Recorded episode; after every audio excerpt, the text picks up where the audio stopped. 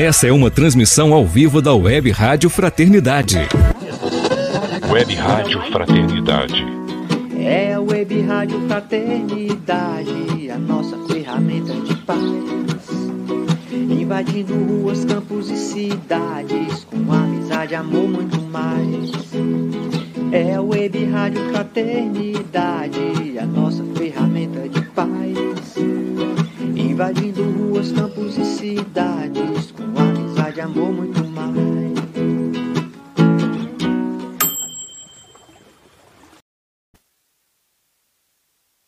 Esteja sempre em contato com o bem.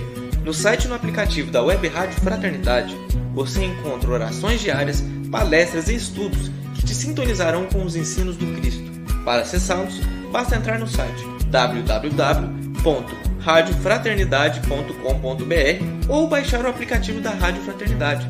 Neles, você pode ouvir a rádio em tempo real ou acessar o nosso acervo, Web Rádio Fraternidade, a emissora do bem na internet.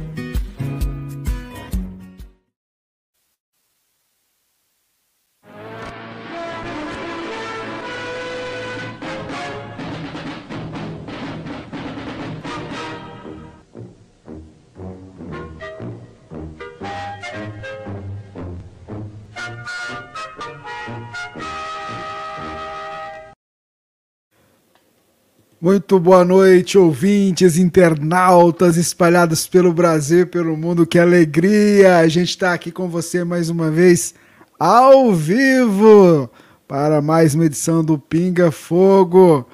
Muito boa noite, meu querido amigo Jorge. Opa, apertei errado aqui. Muito boa noite, Jorge Alahá. Olá, Olá Rubens. Estamos tão eco. eco. Ah, que pena, esqueci de tirar o eco aqui. Pera aí.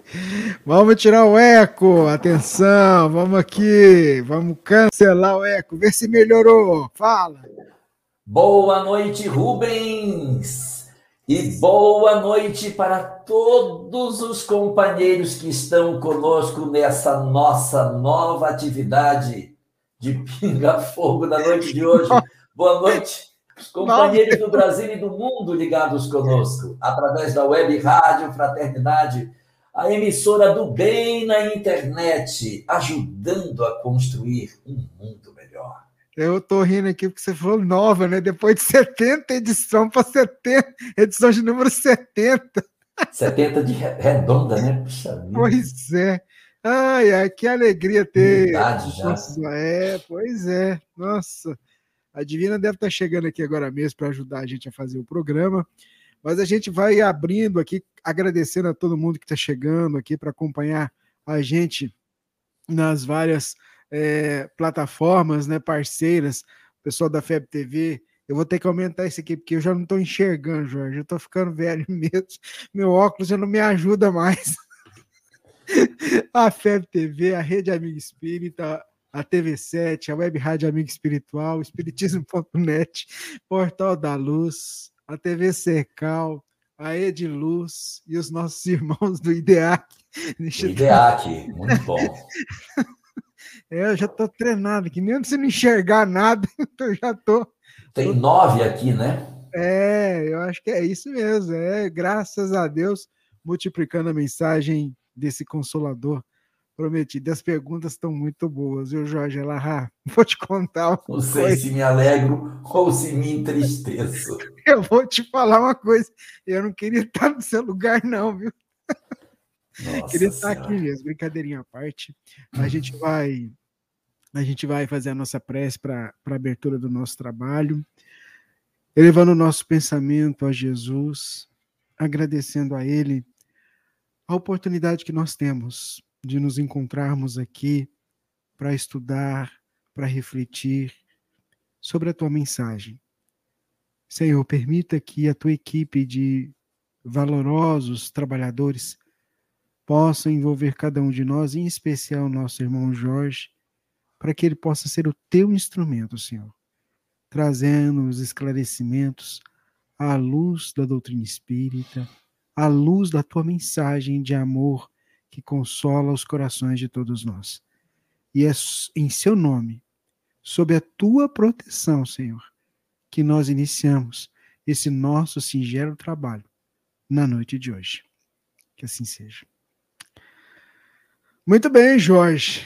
A gente não teve tempo nem de combinar nada antes, né, para ver o tema.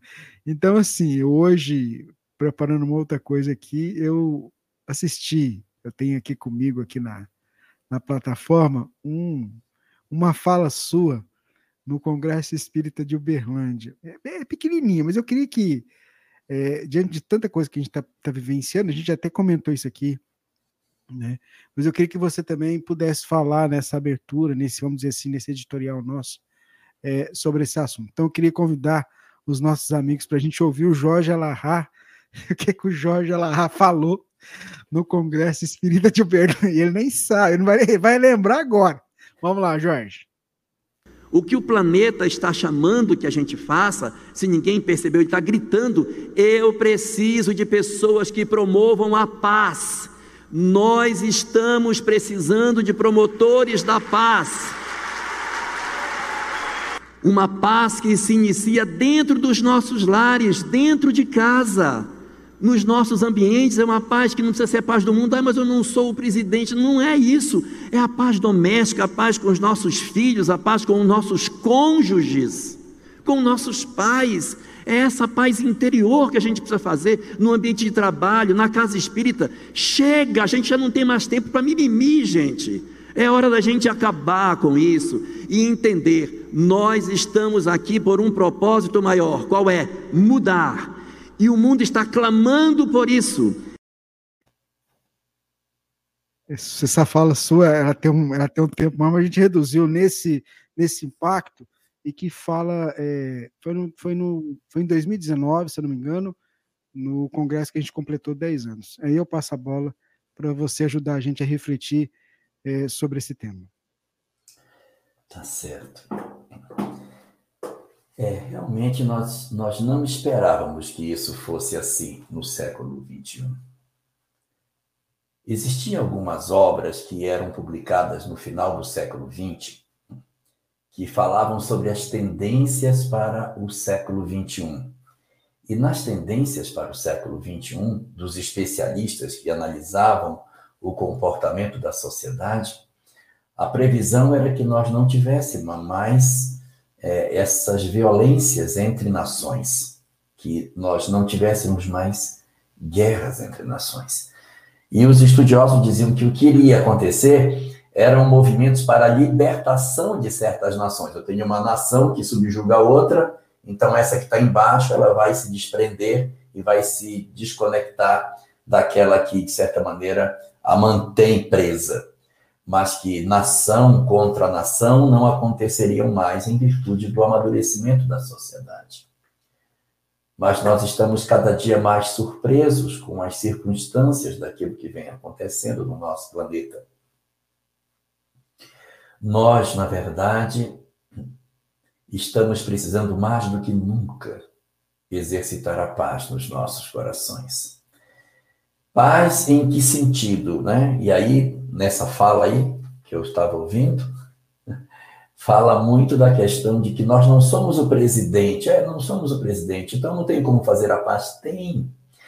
Porque existe um cinturão de forças no mundo. O mundo, ele possui um conjunto de pensamentos de pessoas que se interligam no planeta e criam determinadas ondas de pensamento.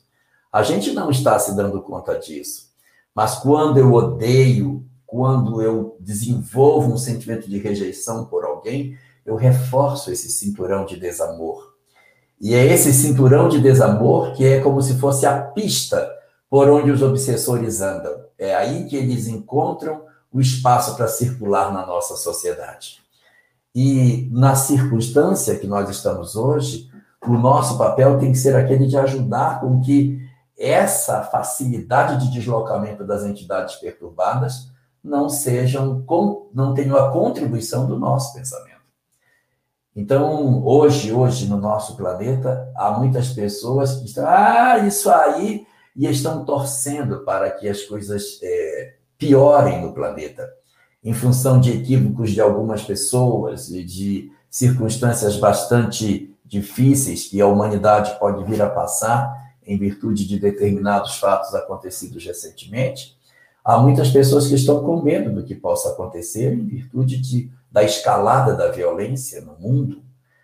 Mas a gente pode ajudar se nós desmontarmos as cadeias do ódio que às vezes existem dentro de nós, facilitando com que o nosso planeta não respire tanto desamor. Que as pessoas tenham um pouco mais de misericórdia com as falhas que as outras pessoas têm.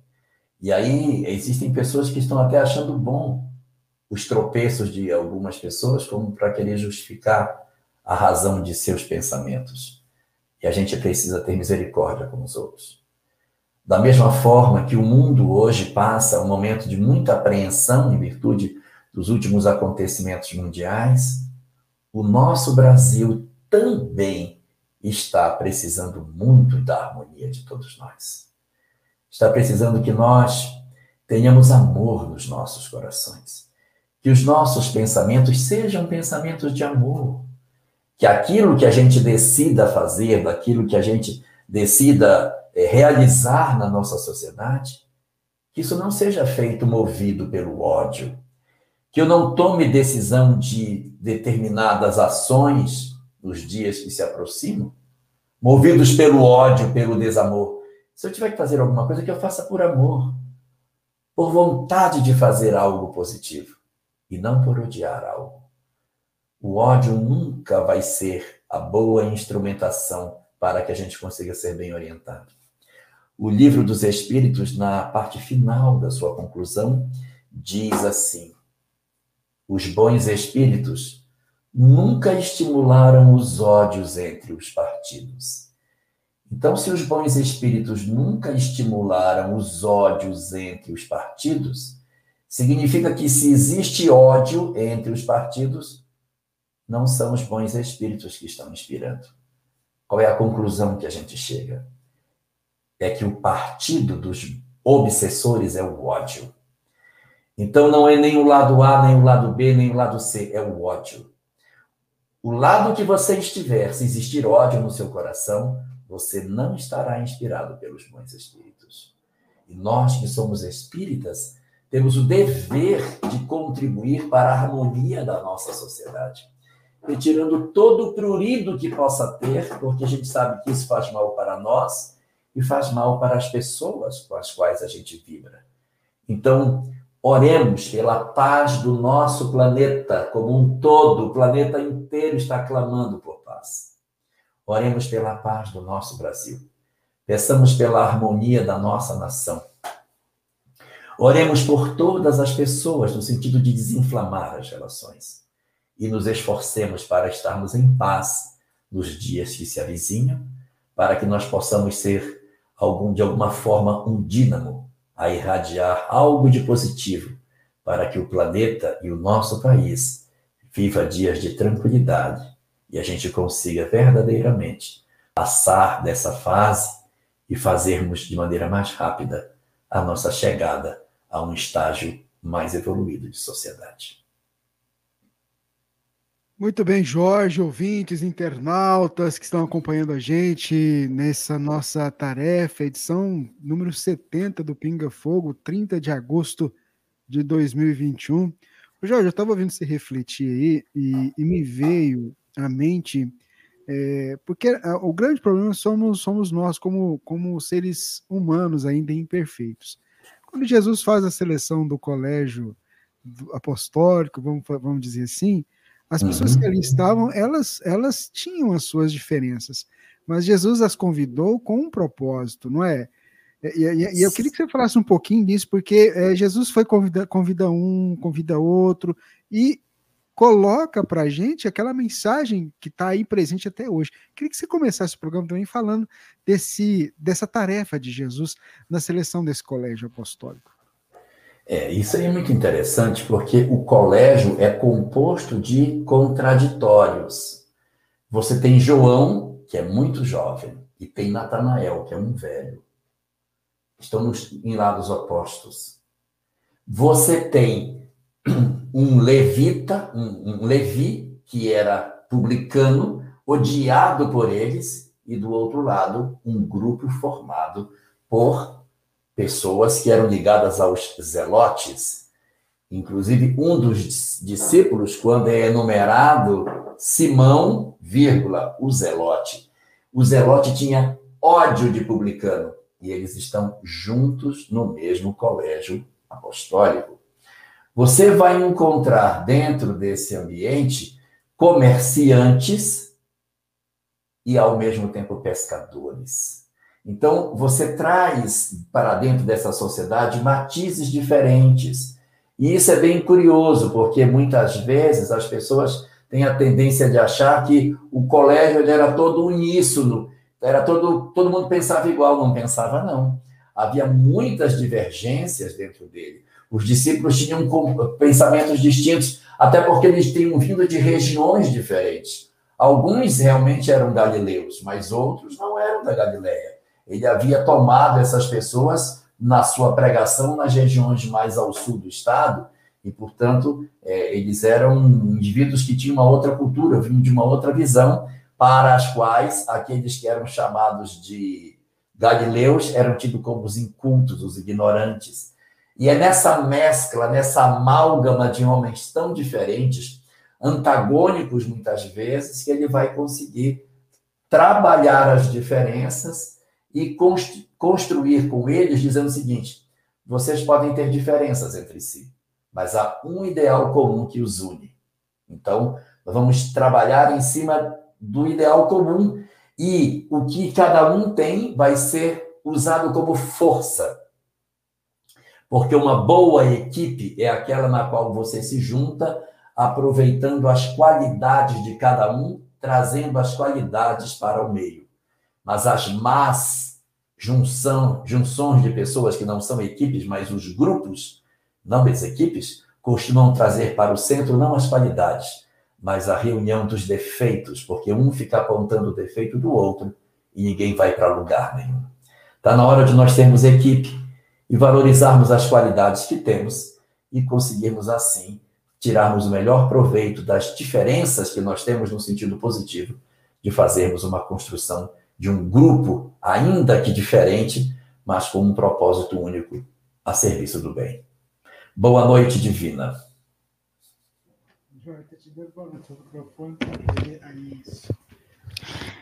Boa noite, Jorge. Tudo bem? Agora sim, agora tá tudo bem. Boa noite, professora Divina, né? Boa noite, Jorge. Boa noite, professor Jorge. É. Boa noite, queridos irmãos. Deu uma atrasadinha, estava resolvendo uma questão irmão e irmã.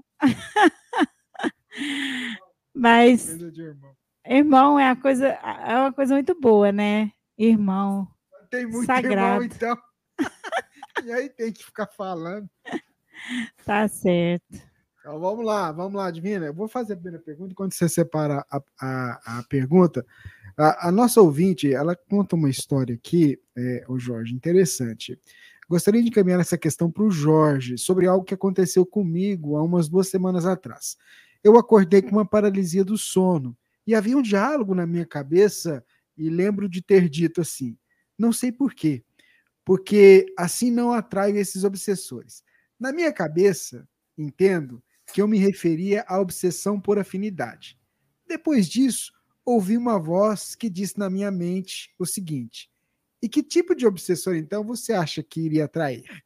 E na minha mente eu entendia que era algo bem ruim, o que na ficção conhecemos por demônios. Após ouvir isso, eu senti um choque forte pelo meu corpo e ainda em paralisia, como se fosse aquela arma de choque elétrico. Eu sou muito medrosa. Desde toda a minha vida, sou exemplo de pessoa que tem medo excessivamente de tudo. Mas lembro de ter ficado tranquila, com medo, mas confiante de que ficaria tudo bem. Eu repetia na minha cabeça que estava tudo bem, que meu mentor me ajudaria, que eu estava com Deus. E quando mencionei o nome Deus, o choque e o mal-estar intensificou mais ainda, ficando muito mais forte. Hoje, de contar, eu tenho arrepios e tremores. O que, que pode ser isso? O que, que eu deveria fazer, Jorge? é, a, sua lucidez durante o fenômeno nos dá a convicção de que não foi um simples sonho, mas sim um, um, um fenômeno real, porque essa lucidez durante o que ocorre é o grande indicativo de que, de fato, isso que a gente tem a ideia de que tenha sido uma, um sonho, no fundo, no fundo, é uma vivência real. A paralisia do sonho, que seria aquele momento em que você quer acordar e não consegue, e algumas pessoas ficam apavoradas porque têm a sensação de que não vão acordar mais, isso, isso é um bom sinal, você ter mantido a tranquilidade durante esse período é um sinal de maturidade do processo do entendimento das coisas e da compreensão de que é, os espíritos estão por perto. Você contando, eu lembrei de um caso que existe no livro Céu e o Inferno, que conta a história de um espírito, não vou lembrar o nome dele agora, mas ele está fazendo a mensagem e ele está escrevendo, é uma psicografia, e na hora que ele vai escrever a palavra Deus, a mão dele não escreve. Ele fica segurando e ele não consegue escrever Deus. Para você ver como é que é uma palavra, só D-E-U-S, não tem nada de difícil de escrever, não é uma palavra difícil, mas ainda mais em francês, né, também é quatro letras, D. E aí, quando ele vai escrever, ele não consegue escrever, a mão dele fica ali e acaba que o lápis, se eu não me engano, até quebra quando ele está fazendo isso, ele não consegue. Então, é, uma, é a força que essa palavra tem. E aí você veio lembrar essa palavra no sentido positivo, que quando você pronuncia a palavra, você como que se apropria do sentido que ela possui e se liberta do processo de perturbação. E o que eu posso dizer para você é que pelos ingredientes que você coloca, é uma experiência real, é um fato que a gente deve considerar como sendo realmente ocorrido, um, essas companhias espirituais, elas existem. Uh, a gente não pode considerar que porque elas aconteceram, nós estamos dentro de um processo de perturbação espiritual, que está havendo uma obsessão. Eu remeteria você para um caso apresentado no livro Devassando o Invisível, chamado O Beletrista, em que Ivone Pereira conta vários encontros que ela tem no mundo espiritual com um espírito que queria mandar um romance por ela, mas ele não tinha nada para dizer de útil. E ela acaba ficando com ele, sabe? Ele encontra com ela, uma conversa que não vai para lugar nenhum, até que o mentor diz a ela: Você não está percebendo que ele está só enganando você, que você está perdendo seu tempo com ele, ele não vai produzir nada. Ele quer produzir um romance pelo romance, mas não por algum tipo de instrução espe especial para as pessoas. Não vale a pena. E aí ela então percebe. Isso não significa uma obsessão, significa um aprendizado.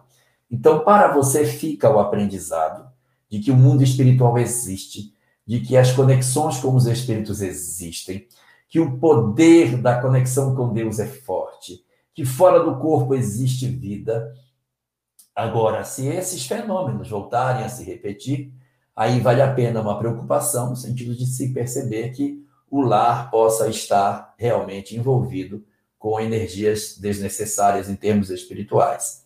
E aí vale a pena reforçar o evangelho no lar, reforçar as orações antes de dormir e aumentar ainda mais a certeza da proteção de Deus nas nossas vidas.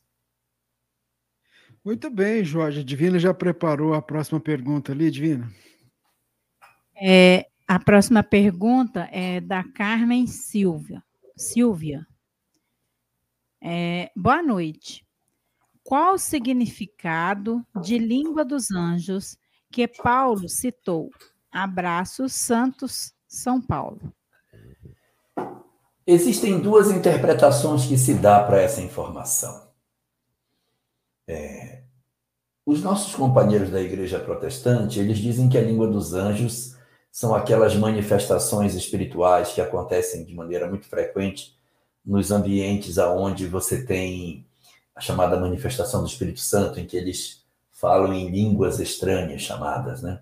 São palavras ininteligíveis no nosso idioma e que são atribuídas como se fossem manifestações dos anjos sobre os espíritos, sobre os homens.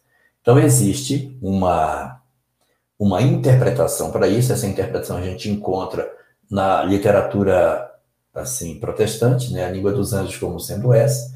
E existe uma segunda que considera uma a, falar a língua dos anjos como se fosse assim: eu sei todo o saber do mundo, sei inclusive como é que os, os anjos falam, porque os anjos devem ter a língua deles, né, digamos assim, nessa leitura.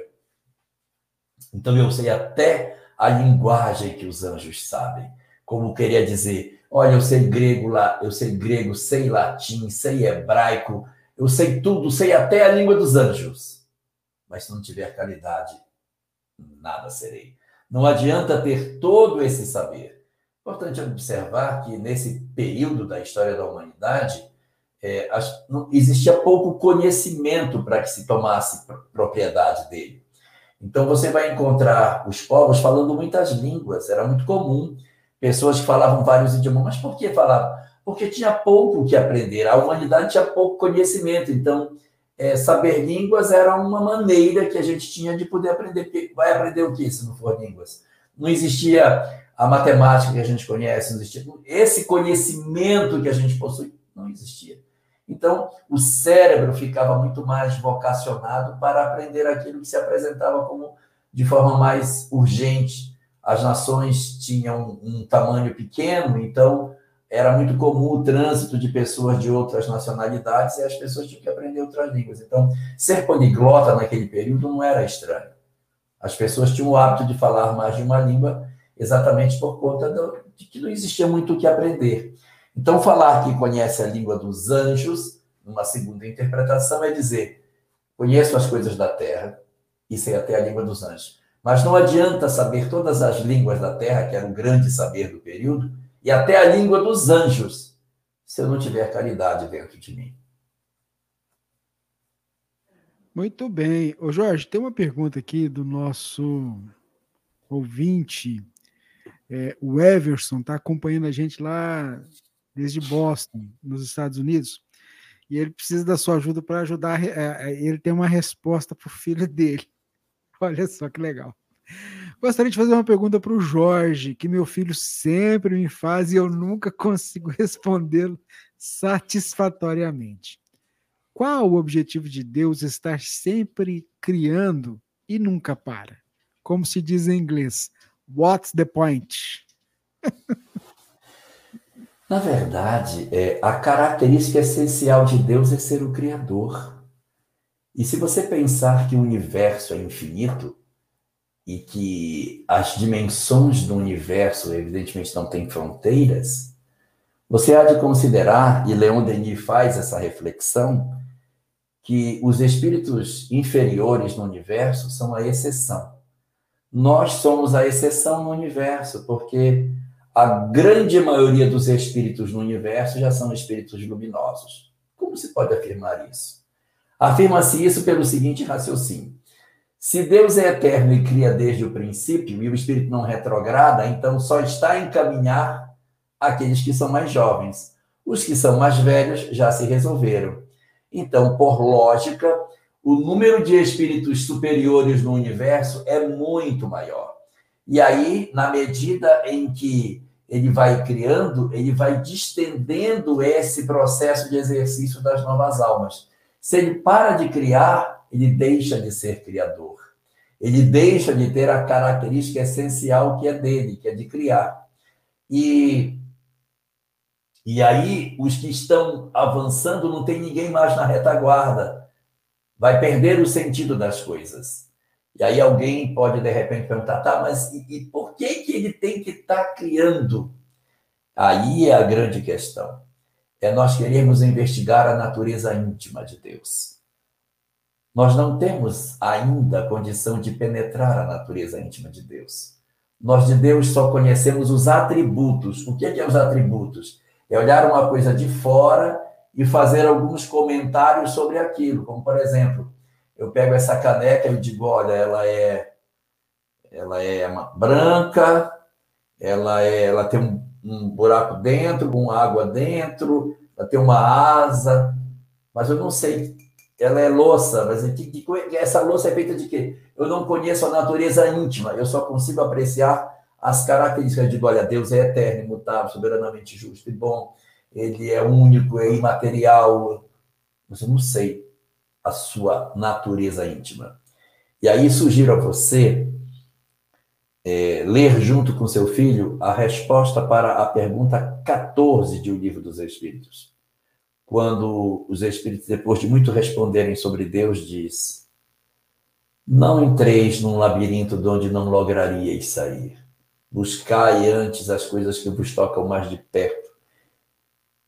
Dominar as vossas más tendências, conhecer as suas imperfeições, porque isso lhes seria muito mais aproveitável do que tentar penetrar no que é impenetrável, o que vos tornaria mais orgulhosos, porque acreditaríeis saber aquilo que, na verdade, nada sabeis. Nós somos ainda muito pequenos para entender a natureza íntima de Deus. Muito bem, Jorge. A Divina vai fazer a próxima pergunta, Divina. Jorge, a essa pergunta eu vou associar outra, né, para alguém que me enviou no particular e que não quer se identificar. Então, essa a pessoa se identifica aqui. Luísa Campos. É diferente da outra que eu vou te mandar. Jorge, quando uma pessoa faz um aborto porque sabe a reação dos pais e era a única solução que encontrou no momento, hoje pede perdão mas não sente remorso. Como o espírito vê, o espiritismo vê essa situação? Você quer que eu fale a outra ou você quer responder primeiro? Não, só quero que você volte um pouquinho. Ela pede perdão, mas ela não sente remorso, é isso? É, falou isso. Tá. E o você quer que eu faça a outra ou você responde? A... a outra, a pessoa, né, é amiga dessa pessoa, Uhum. E ela cometeu vários abortos, vários nessa vida. Né? Seguiu por caminhos difíceis, muito difíceis, né? Tá. Só que ela não tem o entendimento ou não quer entender a respeito da gravidade de tudo isso. Como que essa amiga pode auxiliar essa pessoa? Ela é evangélica. A que cometeu os vários abortos é evangélica, é isso? É, é. Tá. Não muito praticante. Entendi. Okay. Vamos lá. É, na verdade, a gente tem muito a tendência de olhar muito para a mulher que praticou o aborto como se ela fosse a única personagem envolvida na lei de causa e efeito, mas isso não é verdade todos os elementos que de alguma forma contribuíram nessa história, eles têm uma parcela de responsabilidade nesse processo. Então, se por exemplo você tem um companheiro que diz assim para uma mulher, você vai ter que escolher entre mim e a gravidez. Porque se você tivesse a criança, eu vou abandonar você. E coloca a mulher em xeque. E às vezes ela frágil, sem ter uma compreensão mais clara da, do que seja a vida e com medo de perder o parceiro, ela pode, de repente, fazer a opção por ele em detrimento da criança. E aí ela faz a opção e às vezes, depois até o companheiro vai embora e ela fica sem a criança, sem o companheiro. Então, nessas circunstâncias, nós temos que colocar no cenário de responsabilidade o outro que, de certa maneira, a induziu à prática do aborto que de certa maneira até a constrangeu para que praticasse o aborto. Ele tem muitas parcelas de responsabilidade dentro disso. Assim como ocorre quando você tem os pais que, de certa forma, constrange as filhas né, a exercerem um aborto. Nessas circunstâncias, as responsabilidades elas têm que serem consideradas em cima de todos os envolvidos na trama, não somente naquele indivíduo em particular que é, de certa forma, é, é, a menina né, está diretamente ligada à história. Então, todos estão envolvidos. E a responsabilização na lei de causa e efeito, ela tem a ver com a compreensão daquilo que eu tenho. Então, assim, se eu pratico o aborto e eu não tenho uma compreensão sobre o que eu estou fazendo, se eu não entendo o que eu estou fazendo, a tendência é que no mundo espiritual eu não me sinta tão cobrado. Por quê? Porque a minha consciência não vai me dizer que isso está errado. Então a tendência é que eu não me sinta no mundo espiritual chamado a uma responsabilidade, porque eu acho que o que eu fiz não era tão grave. Então, há uma expectativa de que isso não nos alcance num primeiro momento nesse sentido. Mas nem por isso deixou de ser uma ação que não deveria ser feita. Então, para aqueles que são menos sensíveis, a vida reserva experiências mais fortes para que o espírito desperte. Eu não quero dizer assim para que ninguém pense que tem uma tabela no mundo espiritual, mas eu vou dar só um exemplo, por favor. Não tome isso de maneira absoluta, isso é um exemplo. Então, ela praticou o aborto e ela não sente remorso, não sente nada, vai para o mundo espiritual, acaba não tendo tantos chamamentos com relação a isso. Até que, evidentemente, com o passar do tempo, ela cai em si e diz: Nossa, que besteira que eu fiz. Não deveria ter feito o que eu fiz. Preciso de uma nova experiência. Mas, como eu tinha na Terra uma percepção diferente de vida, pode ser que eu repita. Então, eu preciso de algo que desperte em mim a compreensão de que eu não deveria ter feito o que fiz. Então, numa determinada circunstância, essa mulher pode nascer e não ter filhos. Não ter filhos. Mas, é, ah, então se a fulana não tem filha porque ela. Não estou dizendo isso. Não quero que ninguém tome isso de maneira absoluta, mas ela pode, de repente, renascer para não ter filhos, para que essa, esse desejo que agora vem, puxa, não consigo ter filho. Eu tenho filho, não tenho filho. Meu Deus, para quê? Para que mexa dentro dela os mecanismos da lei de causa e efeito e ela se sinta chamada a uma reflexão mais profunda sobre o propósito da vida. Uma outra mulher que praticou também um aborto, mas que depois ela refletiu reviu sua vida, lamentou, meu Deus, que eu fiz, não podia ter feito isso. Nossa, que errado que eu fiz. E aí ela já está mexida.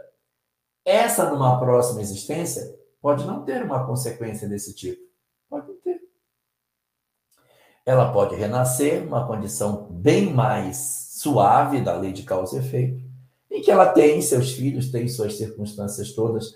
Ela pode nascer com algum tipo de, sei lá, dificuldade, uma, uma menstruação irregular, em que ela tem que ter mais prudência para conseguir engravidar, tem que ter mais cuidado, e aí depois é, fazer, às vezes, um tratamento. Mas é, vai ter filhos saudáveis, tranquilos, e a lei vai ter outra maneira. Ou pode nascer até com uma manifestação de maternidade tranquila, sem nenhum óbice, vai, vai gestar tranquilo, vai ter seus filhos de maneira natural e vai ter um trabalho dentro da casa espírita, por exemplo, dentro de outros, outro grupo religioso, no qual ela vai poder ajudar outras mulheres, vai se engajar em campanhas desse tipo. Então, tudo isso são perspectivas que poderão acontecer para os espíritos. Então, nas perguntas que você está colocando, a primeira que fez pede perdão, mas não se transformou, então a lei precisa despertá-la para que ela consiga perceber que o que ela fez não era o mais correto. E as responsabilidades se derramando sobre todos os envolvidos na trama. No livro Ação e Reação existe até um capítulo que fala sobre diversas consequências físicas, diversas doenças que podem acontecer relacionadas aos, às questões que digam respeito à maternidade. Então, é, Nesse propósito, a lei de causa e efeito vai encontrar mecanismo para acordar cada um de nós de acordo com a quantidade de indiferença que nós temos diante do mecanismo da vida. Para cada uma das pessoas, uma experiência diferente para acordá-la no propósito da compreensão do amor. Ô Jorge, eu queria aproveitar e pegar um gancho nisso, porque conforme você foi respondendo, me ocorreu o seguinte, até para quem está nos acompanhando, entender que existem nuances que vai depender de, do grau de cada um dos espíritos ali envolvidos. E aí eu me recordei que na espiritualidade nós temos, é, um, por exemplo, André Luiz traz na, na obra, acho que é Missionários da Luz, né, o departamento de planejamento de reencarnação. Então, eu queria que você falasse um pouquinho disso também, para que as pessoas pudessem entender que, porque o objetivo não é castigar. A gente pensa que às vezes é castigar, não. O objetivo é, é auxiliar no processo de evolução, porque aquilo que está no Evangelho também, né, Jorge? Não vou colocar um fardo nos ombros que você não consiga Sim, carregar, não, não vai ter proveito, né? Então, eu queria que você falasse um pouquinho desse departamento de planejamento de reencarnação que o André Luiz fala lá nos Missionários da Luz. Sim, tanto no Missionário da Luz como também no Mensageiros, ele fala muito sobre a questão do, desse departamento de preparação das pessoas antes de renascer. Sim, a obra de André Luiz ela é muito farta de informações sobre a nossa preparação antes do renascimento, do preparo que os espíritos passam antes de renascer, para que eles reencarnem com a compreensão das suas responsabilidades. Então, assim, vão os médicos, os professores, pais, mães, médiums, todos aqueles que terão alguma responsabilidade mais direta com a necessidade das pessoas é, aproveitarem das suas ações no mundo, todos esses indivíduos eles são preparados antes de renascer, são as encarnações de interesse coletivo, assim chamadas. Elas vêm em função de outras. E aí há um planejamento para isso. Então, há um desenho de quais são os filhos que terei, de qual é a família que eu vou ter. Isso já é programado antes. E na hora que a gente está se mobilizando no mundo material para executar a vida, os mentores estão articulando para que o planejamento se cumpra. Há toda uma mobilização para que aquele planejamento que foi feito aconteça. Às vezes a gente foge do planejamento. Tem uma programação para casar com A e acaba casando com B. A gente acaba fugindo. Mas os mentores vão tentando organizar em cima dessas nossas, é, desses nossos equívocos alternativas para garantir. Mas não só nós temos um planejamento, como os filhos que nascem por nós também. Então, se de repente você vai dizer, não, eu vou cortar o fio da vida, e você corta o fio da vida, na verdade, toda a programação que você teria numa determinada existência, ela, ela deixa de existir. Nós temos um, um jogador de futebol muito famoso no mundo, famoso, famosíssimo, que, segundo o pessoal conta, a mãe dele ia abortá-lo. Ela pensou em abortá-lo e depois, não, não vou abortar. Voltou atrás e teve o menino. O menino cresceu, se tornou um jogador de futebol conhecido, todo mundo aqui conhece ele. Então, é muito conhecido e hoje ela diz: Eu tenho muita vergonha, porque ele é hoje tudo para mim. Ele é to, tudo, tudo, tudo da minha vida, é ele que me proporciona. E por um momento eu pensei em cortar isso. Como seria a minha vida sem essa perspectiva? Então, é, são reflexões que a gente precisa fazer né, para que a gente tenha uma visão do planejamento reencarnatório que existe.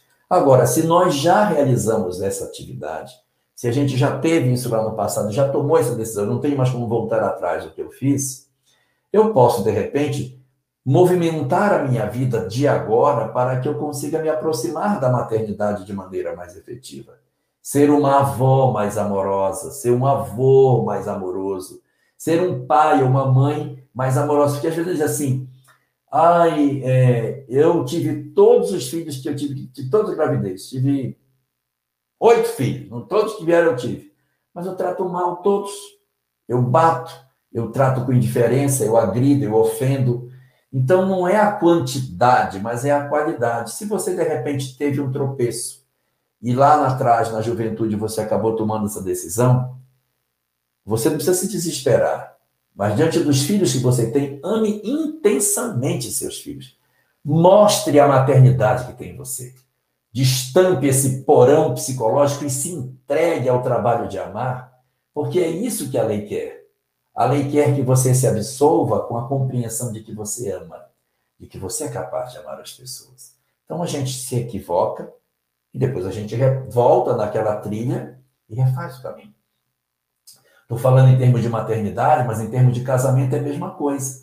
De repente você tem uma relação conjugal que numa outra época você, de repente, é, não foi um, um, um companheiro bom você foi agressivo, foi violento, é, teve práticas equivocadas, não se desespere com isso. Corrija.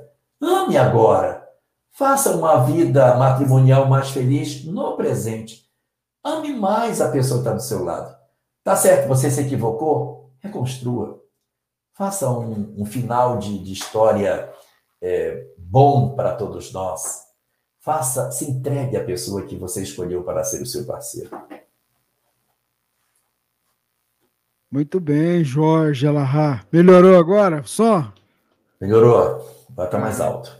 Então tá bom. Então vamos lá. A pergunta que chegou para a gente aqui, da Viridiane, é, Elahá, nos fale onde foi que nos tornamos ou escolhemos o egoísmo, o orgulho e a vaidade já que todos fomos criados simples e ignorantes, porque não somos todos iguais. Ela está lá em Campo Bom, Rio Grande do Sul. Como é o nome dela? Viridiane. Viridiana? Viridiane. Viridiane. Ah, Viridiane, tem um primeiro ponto aí que é importante. Nem todos nós fizemos a opção pelo egoísmo. Existem alguns de nós que fizemos opções melhores. Nós não somos a humanidade, nós somos a fração da humanidade que decidiu escolher o egoísmo e o orgulho como opção. Mas nada determina que o espírito, saindo da sua infância espiritual, obrigatoriamente tem que pegar o caminho que a gente pegou. Nós somos uma classe de maus alunos nós não somos todos os alunos do universo. Nós somos exatamente a classe dos alunos que, diante da possibilidade de fazermos o bem, escolhemos o mal. Pergunto a você: quem de nós na Terra ignora que tem que amar o outro? Não tem ninguém que ignore isso. E por que não faz? Não faz, tipo o sapo. Por que, que o sapo não lava o pé? É por isso que a gente não faz o bem. O sapo não lava o pé porque não quer. E a gente não ama porque não quer, porque a gente tem todas as condições de amar. Nosso livre-arbítrio é que faz isso. Ah, não, tá doido fazer isso, não. E a gente decide ser assim. Mas existem outras comunidades espirituais, outros ambientes do universo, em que os espíritos não são como nós. Eles não partem por. Olha quanto investimento já foi feito. Cara, não odeia, não odeia, não odeia. Quantas mensagens, quanta informação. E a gente. Eu vou fazer, eu vou fazer. Você está vendo no século XXI, nós estamos vendo no século XXI, comportamentos que você diz: não é possível. Não é possível.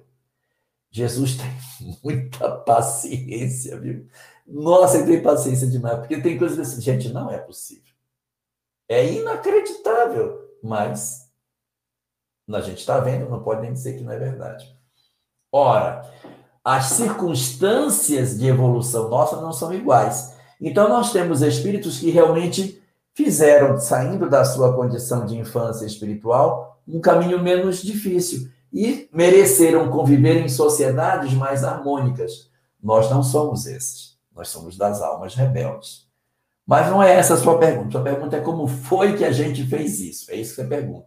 A resposta para a sua pergunta está em Obras Póstumas, quando Allan Kardec faz uma discussão sobre o egoísmo e o orgulho, em que ele diz que tudo surgiu do instinto de conservação que era positivo. O instinto de conservação é positivo. Eu tenho que caçar, eu tenho que me preservar, eu tenho que fugir do predador, eu tenho que comer, então, esse instinto de preservação, o instinto de conservação, ele é positivo e ele faz com que a gente consiga sobreviver às intempéries da vida.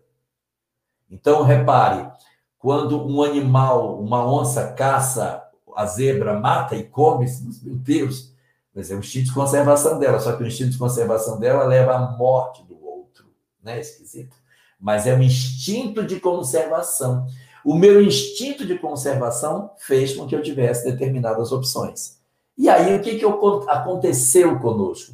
O instinto de conservação, segundo Allan Kardec, fez eu querer mais para mim, porque eu achava que eu deveria ter mais do que os outros. Então, diz Kardec, a primeira coisa que surge é o orgulho. eu mereço mais do que os outros, eu sou melhor que os outros, eu mereço mais. Eu sou melhor. Por que, que eu puxo para mim? Porque eu mereço mais do que o outro. Eu só puxo para mim a melhor parte e deixo os outros com fome porque eu acho que eu mereço mais do que as pessoas. É só por isso. Eu sou mais importante do que os outros. Então, o orgulho gera o egoísmo. E aí, depois que o orgulho gera o egoísmo, eu vou ter todas as demais imperfeições como filhas do egoísmo. Tem uma mensagem de Vinícius em que ele pega todas as imperfeições, se não todas, pelo menos umas 50, e diz: Fulano é o filho do egoísmo, Fulano é o egoísmo que se dá. Tudo saído do egoísmo, a inveja, o orgulho. Eu lembro bem do milindre. O milindre é o filho do egoísmo. Então, tem ali a cólera, tem a vingança, tá tudo ali numa mensagem que o Emmanuel, que o Vinícius escreveu. E nessa dinâmica, o orgulho surge porque a gente se acha melhor e sai o egoísmo que gera todas as imperfeições. Para combater isso, desfazer o egoísmo e desmontar o orgulho. Por isso a parábola dos trabalhadores da vinha. Todos eles receberam um denário porque todos nós valemos um denário. O dia que nós entendermos, Veridiane, que todo mundo vale um denário, mas é todo mundo mesmo, todo mundo vale um denário, a nossa visão de mundo deve ser diferente. Porque eu vou olhar todas as pessoas e vou dizer: Deus gosta dele igual gosta de mim. Ele não é mais do que eu e nem é menos. E eu também não sou mais do que ninguém. Aí vai desmontar essa lógica. Mas até lá, até que isso aconteça, a gente já fez muita bobagem. Então, para não machucar os bons, Deus coloca os que são mais difíceis num planeta só e diz: olha, um vai lapidar o outro. Não sou eu que vou lapidar vocês. São as imperfeições de cada um que vai lixar o outro. Nós somos um monte de pedra pontuda e a gente vai se batendo no leito do rio, se batendo no leito do rio. Quando chegar lá na foz, são pedras boleadas lindas, o seixo é todo lisinho. Ai, que lindo! Olha como Deus fez essa pedra tão assim. Não fez. Fez o seixo todo pontudo. E na medida que eles foram rolando no fundo do rio, batendo uns nos outros, foi a imperfeição de um que poliu a imperfeição do outro. Foi a minha aspereza batendo na aspereza do outro que foi lapidando a pedra e na foz do rio estão todas as pedras lindas que as pessoas pegam para enfeitar o seu jardim. Ah, Jorge, a Divina vai fazer a pergunta aqui, mas eu estava aqui escutando você e lembrando, né, que a gente vai tendo é, a doutrina espírita nos trazendo esse esclarecimento, e aí nas obras, aí me veio à cabeça um comentário que você fez no sábado, né, recordando o livro Renúncia, trazendo Carlos, e não só aquele relato tá ali, né, naquele processo de luta e de amor em favor do próximo, né? É assim que vai se operando, né? Valorosos irmãos nossos que aprenderam a amar o próximo, vem nos ajudar, né? É, nos é porque você tem, duas, você tem duas naturezas: os imperfeitos entre si que se lapidam e as almas superiores que decidem descer na lama para nos ajudar. Chegam aqui, sofrem miseravelmente as nossas perversidades e voltam para o mundo espiritual e o olhar de uma única existência diz: fracassou. Apanhou e não mudou nada. Só que aquele que me machucou vai sentir uma movimentação espiritual tão intensa pelo que não fez, que ele diz: Eu não me suporto mais. Eu preciso me resolver. Me dá uma encarnação na Terra, me deixa nascer em Uberlândia, me deixa montar uma web rádio para eu poder fazer alguma coisa, para que eu me absolva das minhas. Porque eu vou me aliviar daquilo que eu tenho. Então, surge uma, um impulso de vontade de fazer que você não sabe de onde vem. Vem das profundezas do ser em virtude de alguém que apostou e que nós não soubemos retribuir. E aí fica a dica, se você não leu o livro Renúncia, como as obras de Emmanuel, fica a dica para que você possa se deliciar com a história e quando chegar nos últimos capítulos, ver o martírio, mas também a redenção, né? A oportunidade de transformação que vai tocar o coração, como toca de todos nós. Mas, Divina, faz a pergunta para o Jorge. É... Vamos lá. Ah.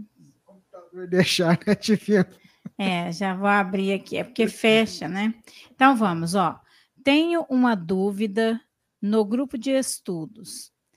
As irradiações feitas no centro espírita aos doentes e desencarnados podem ser feitas em casa ou necessariamente devem ser feitas no centro espírita?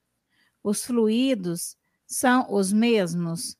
Muito obrigada e um abraço a vocês. Ela, ela ou ele não se manifestaram quanto ao nome nem à localidade, Jorge. Ok. Não, pode ser feito em casa, sim. A gente pode orar em favor das pessoas de casa, pode. A diferença é que quando você está na casa espírita, você tem um corpo de mentores, de, de entidades que estão na atividade e que potencializam ainda mais esse tipo de recurso, porque você tem uma coletividade de espíritos envolvidos na tarefa, que sabem que aquilo vai acontecer já se preparam para recolher esses fluidos. Então, há toda uma, uma movimentação espiritual mais efetiva. Mas pode ser, sim, feito em casa. Não há nenhum problema de você orar em favor das pessoas. A única recomendação nesse sentido é que a gente não facilite a manifestação mediúnica em casa. Porque muitas entidades possuem muitas energias bastante pesadas. E a gente vai dormir nesse ambiente, a gente vai ficar morando. A gente tem crianças em casa. Não é bom essas energias negativas ficarem circulando dentro de casa. Ah, mas não tem os mentores? Tem. Tem os mentores, mas a gente também tem os nossos obsessores. A gente tem nossos filhos que também são expostos a esse tipo de energia. Lá no centro espírita, a circunstância é outra. Porque a gente não vai ficar lá. A gente vai lá, mas a gente vai voltar. O ambiente é mais preparado para isso. Então, manifestações mediúnicas, preferencialmente na casa espírita. Mas as vibrações podem ser feitas em casa, podem ser feitas no centro espírita, com o diferencial de que lá o ambiente é mais próprio, mas também dá certo fazer de casa. Muito bem, Jorge, ouvintes, internautas que estão conosco acompanhando o Pinga Fogo na sua edição número 70 Agora, no dia 30 de agosto, o mês está indo embora. Que que é isso? O ano está acabando, seu Jorge Alarra. Que que é isso? Amanhã, depois da manhã já é setembro, outubro, novembro, dezembro. Ai, ai, mas vamos lá, Jorge. Tem uma pergunta aqui feita pela Graziele. Você ela... diz o ano, o ano está acabando e eu digo o céu está chegando. Não, nem me fala nisso. Esses dias a gente fez as portas do céu. Eu já tô sem cabelo, né? Tá vendo? Para saber o que, que vai virar. Se vai ser presencial ou se não. Não dá para saber ainda, né? Não dá para saber. A gente não sabe. Vai ter. se vai ser presencial, a gente ainda não sabe. Se a gente vai ter o Jorge Alahá e a Sami aqui com a gente. Oh, pensou? ah, pensou que legal? Né? Mas vamos ver, seja o que Deus quiser. Mas a Graziele, ela tá lá em Massachusetts, tá acompanhando a gente, e ela tem uma dúvida interessante, Jorge. Ela, lendo as obras de Kardec, ela está relendo, né? Lendo todas as obras de Kardec, ela se deparou com uma questão número 9, na Revista Espírita de 1859. Ela diz que não entendeu a resposta de São Luís. E aí ela diz assim: Jorge, poderia explicar, por favor? Será que, Kardec entendeu a resposta errada ou foi traduzida errada? Eu vou colocar aqui o recorte, né? Na revista Espírita, é, a colocação feita foi: será que a raça negra realmente é inferior? E a resposta: a raça negra desaparecerá da Terra. Ela foi feita para uma latitude diferente da vossa. E aí ela pediu para que você pudesse comentar sobre isso, Jorge. Ok. Revista Espírita de 1859, essa é aquela comunicação que tem do pai César. Pai César, né? Isso, isso mesmo. É, é aquela coisa, é, todo texto pertence a um contexto. Quando você tira o texto do contexto, você pode ter uma leitura diferente do que está lá. Então, essa comunicação, essa é a pergunta número 9, tem um monte de perguntas antes dessa. Essa é uma entidade que teria vivido nos Estados Unidos no período da escravidão, ele é de 1850 e pouco, 59, se não me engano. E ele desencarnou já bem velhinho. E Allan Kardec, então, é, conversa com São Luís e pergunta se ele poderia conversar com esse espírito. Aí o São Luís diz assim: Eu vou ajudá-lo. Eu vou ajudá-lo a responder. Significando que, já por essa fala de, de, de, de São Luís, que o espírito não estaria em plenas condições de dar boas respostas. Isso não acontece só aí. Tem também uma, uma manifestação que está no livro dos médiuns, no Laboratório do Mundo Invisível, quando Kardec pergunta como é que você mexe os objetos. Aí ele diz assim, André, é, o irmão, o São Luís vai ajudar ele a responder, porque ele mesmo não sabia explicar como é que ele mexia os objetos do lugar. Então, o São Luís serve de anteparo para ajudar as respostas. E no caso específico dessa entidade, chamada de Pai César, também vai acontecer a mesma coisa. Aí ele vem fazendo perguntas para o Pai César no curso da, da sequência. E num dado momento, Kardec pergunta para ele: é, Você já pensou na sua próxima existência? Qual será? Aí diz: Ah, eu quero vir num corpo branco, não quero vir num corpo negro. Aí diz: Por que você não quer vir num corpo negro? Aí disse, porque eu sofri muito. Eu não, vou, não suportaria ter uma nova existência num corpo negro. Eu quero um corpo branco. Aí ele diz: Você considera que os negros são inferiores? E ele diz: Sim, porque eu sofri muito quando eu fui negro. Aí, em cima dessa resposta que ele dá, dizendo que ele sofreu muito, Kardec pergunta para São Luís: A raça negra é inferior? Ele está perguntando isso por conta do que o Espírito disse. Porque nas circunstâncias sociais nas quais ele nasceu, nos Estados Unidos do século XIX, na condição de escravo, então, evidentemente, ele estava numa condição que, por conta das circunstâncias, naquela, naquele momento, a sua ideia como negro era uma ideia bastante de sofrimento, né? Aí ele se vira para São Luís e pergunta: a raça negra é inferior? E São Luís não diz que a raça negra é inferior. Pode ver na resposta. Ele diz a raça negra desaparecerá. Mas ele não diz que ela é inferior. Por que, que a raça negra vai desaparecer? Porque todas as raças vão desaparecer. Não vai ficar nenhuma. Quando a gente estuda a biologia, que estuda o processo de formação das espécies, existem fatores que, de certa maneira, facilitam o surgimento das espécies. Um deles é o isolamento geográfico. Então, quando você tem, por exemplo, uma montanha e você tem pessoas que moram de um lado da montanha e pessoas que moram do outro lado da montanha, eles têm a tendência a desenvolver características físicas distintas, porque eles não interagem entre si, eles não atravessam a montanha. Então, no caso específico do, dos, dos nossos, do, do, da, da questão dos negros, a miscigenação, a miscigenação racial vai desaparecer. Os nórdicos também vão desaparecer. Os, os negros, os brancos, os caucasianos, vai misturar tudo. Todas as raças desaparecerão porque, na medida em que a integração entre os povos vai se dando, vai desaparecendo isso. E você viaja pela Europa e diz: esse cara tem cara de grego, esse cara tem cara de francês, esse tem cara de alemão, esse tem cara de viking. Por quê?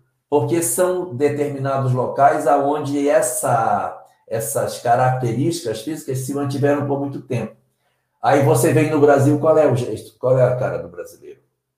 O Alberto Almeida tem uma frase muito boa que diz assim: o brasileiro não tem cara, só, mas tem barriga. Então, o brasileiro tem barriga, mas ele não tem rosto, né? Porque Você não pode ter cara de brasileiro. Brasileiro pode ter qualquer cara, pode ter cara de japonês, de chinês, de misturado tudo, uma confusão danada.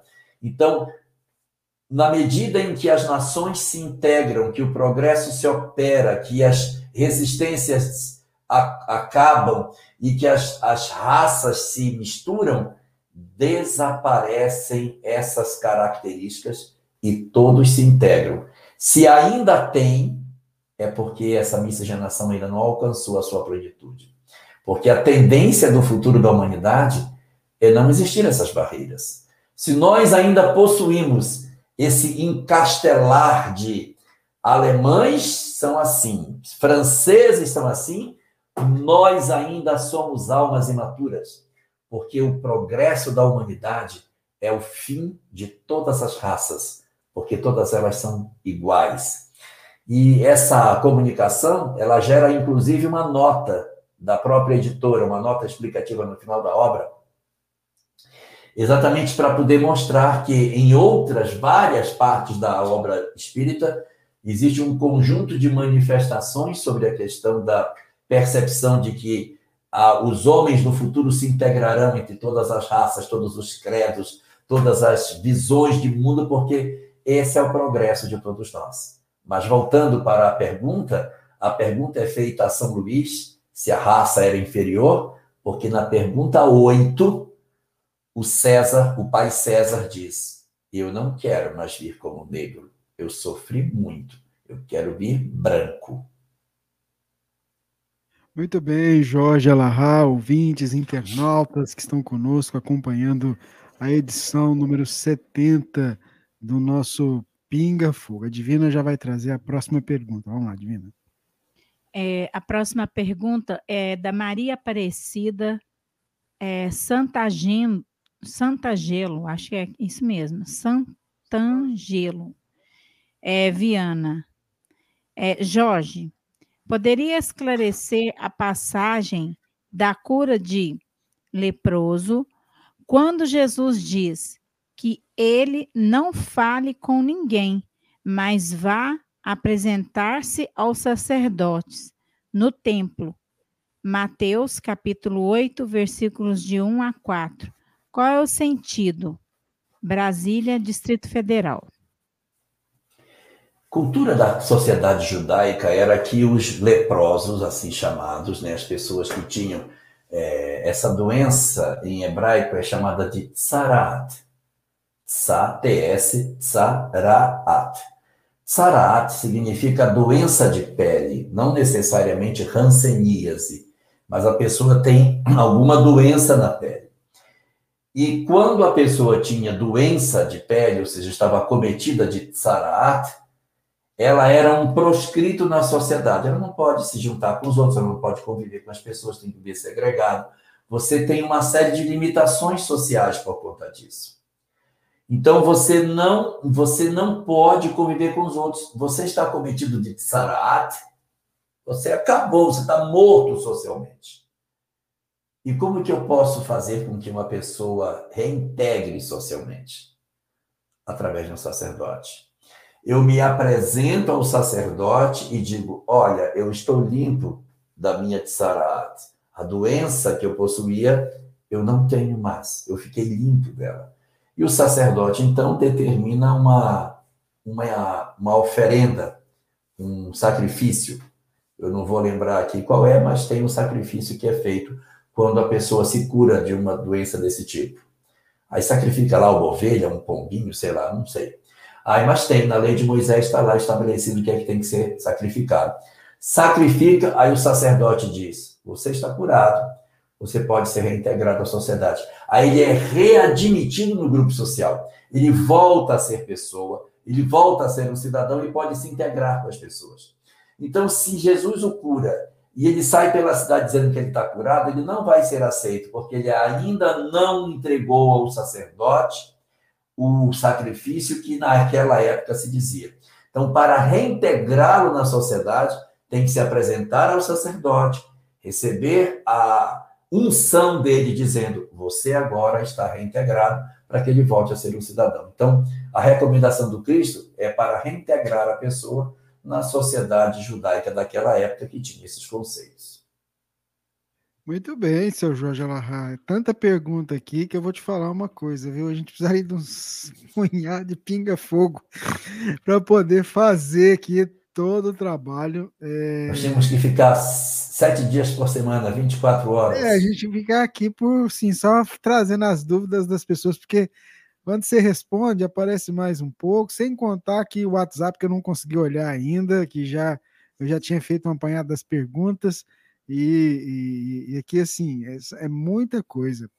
Kardec afirma em nota nas, nas perguntas 161 e 162 que no caso da morte violenta, os laços, é, deve ser no livro dos Espíritos, né? É, é, na, no caso da morte violenta, os laços que prendem o corpo ao perispírito se dá de uma forma mais lenta.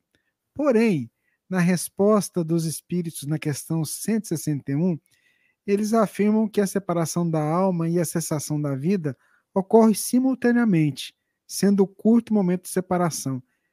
Ela queria que você fizesse um comentário. E a Edna, que está acompanhando a gente lá de Uberaba. Será que eu vou acertar fazer esse comentário? Eu, Acho que você pode não... falar de forma gerada com, com relação. A gente também é, mas ela está ela tá trazendo as questões, eu teria que pegar essas questões para ver. Eu não tenho essas questões aqui agora.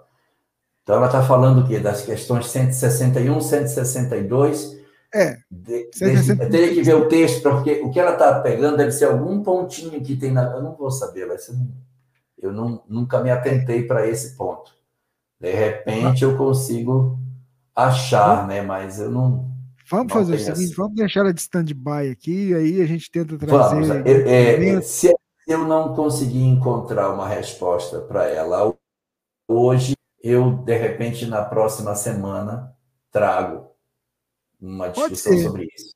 Porque, certamente, não é uma discussão no sentido do mecanismo, ela quer pegar uma palavra que tem aí dentro, que o desenlace é rápido, é lento, é isso, isso que ela quer ver. Então, eu também precisaria dar uma olhada para ter certeza disso aí. É, então, vamos fazer o seguinte, vamos deixar isso para a próxima, mais para frente. No... Tá, mas eu vou anotar, 161, 162, né? Isso, eu vou também... Passa para ele. É, eu vou deixar aqui a pergunta e aí a gente traz isso na próxima semana. Ô, Jorge, então vamos para outra lá. O Edson está acompanhando a gente lá de Natal. Ele queria saber o seguinte: alguns religiosos afirmam que Jesus seria o arcanjo Miguel, citado na Bíblia. Gostaria que você comentasse sobre essa teoria. Dá para falar? É, na verdade, é, essa teoria ela está muito mais próxima de outras doutrinas que não o Espiritismo.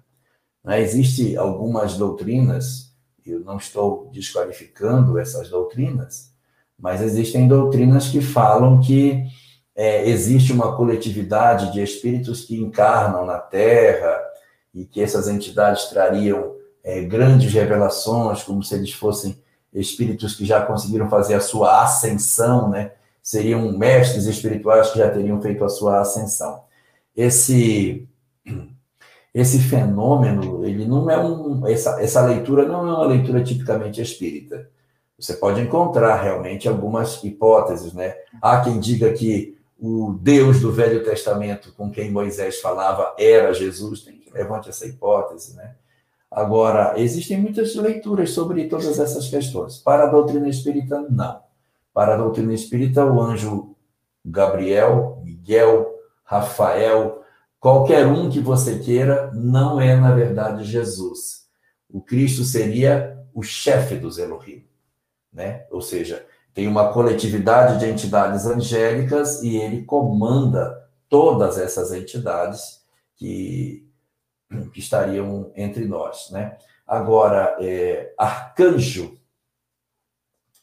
é uma, uma categoria específica dos anjos.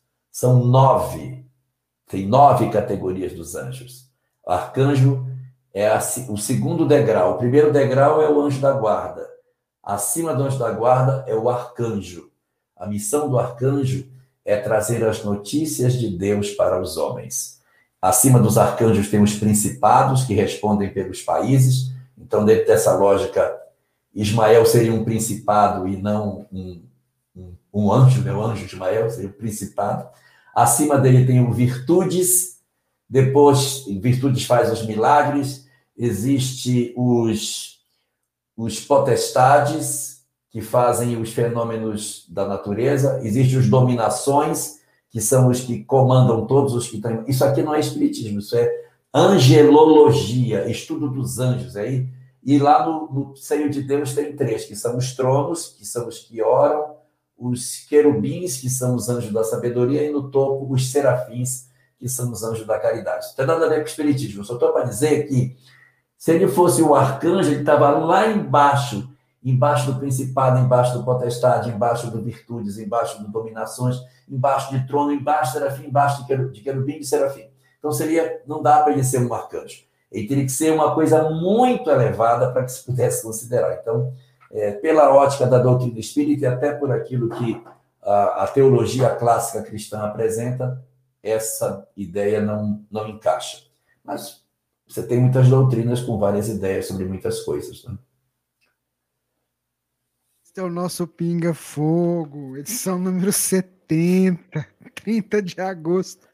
De não, dois... mas é, isso, ó, eu quero dizer, essa questão dos anjos que eu estou falando não é espiritismo. Uhum, uhum. Mas está no livro O Céu e o Inferno, viu? Isso aí, quando Kardec trata sobre os anjos no capítulo Céu e Inferno, você vai achar lá um pedacinho que ele fala de quem são essas, esses nove degraus que foram criados pela teologia cristã.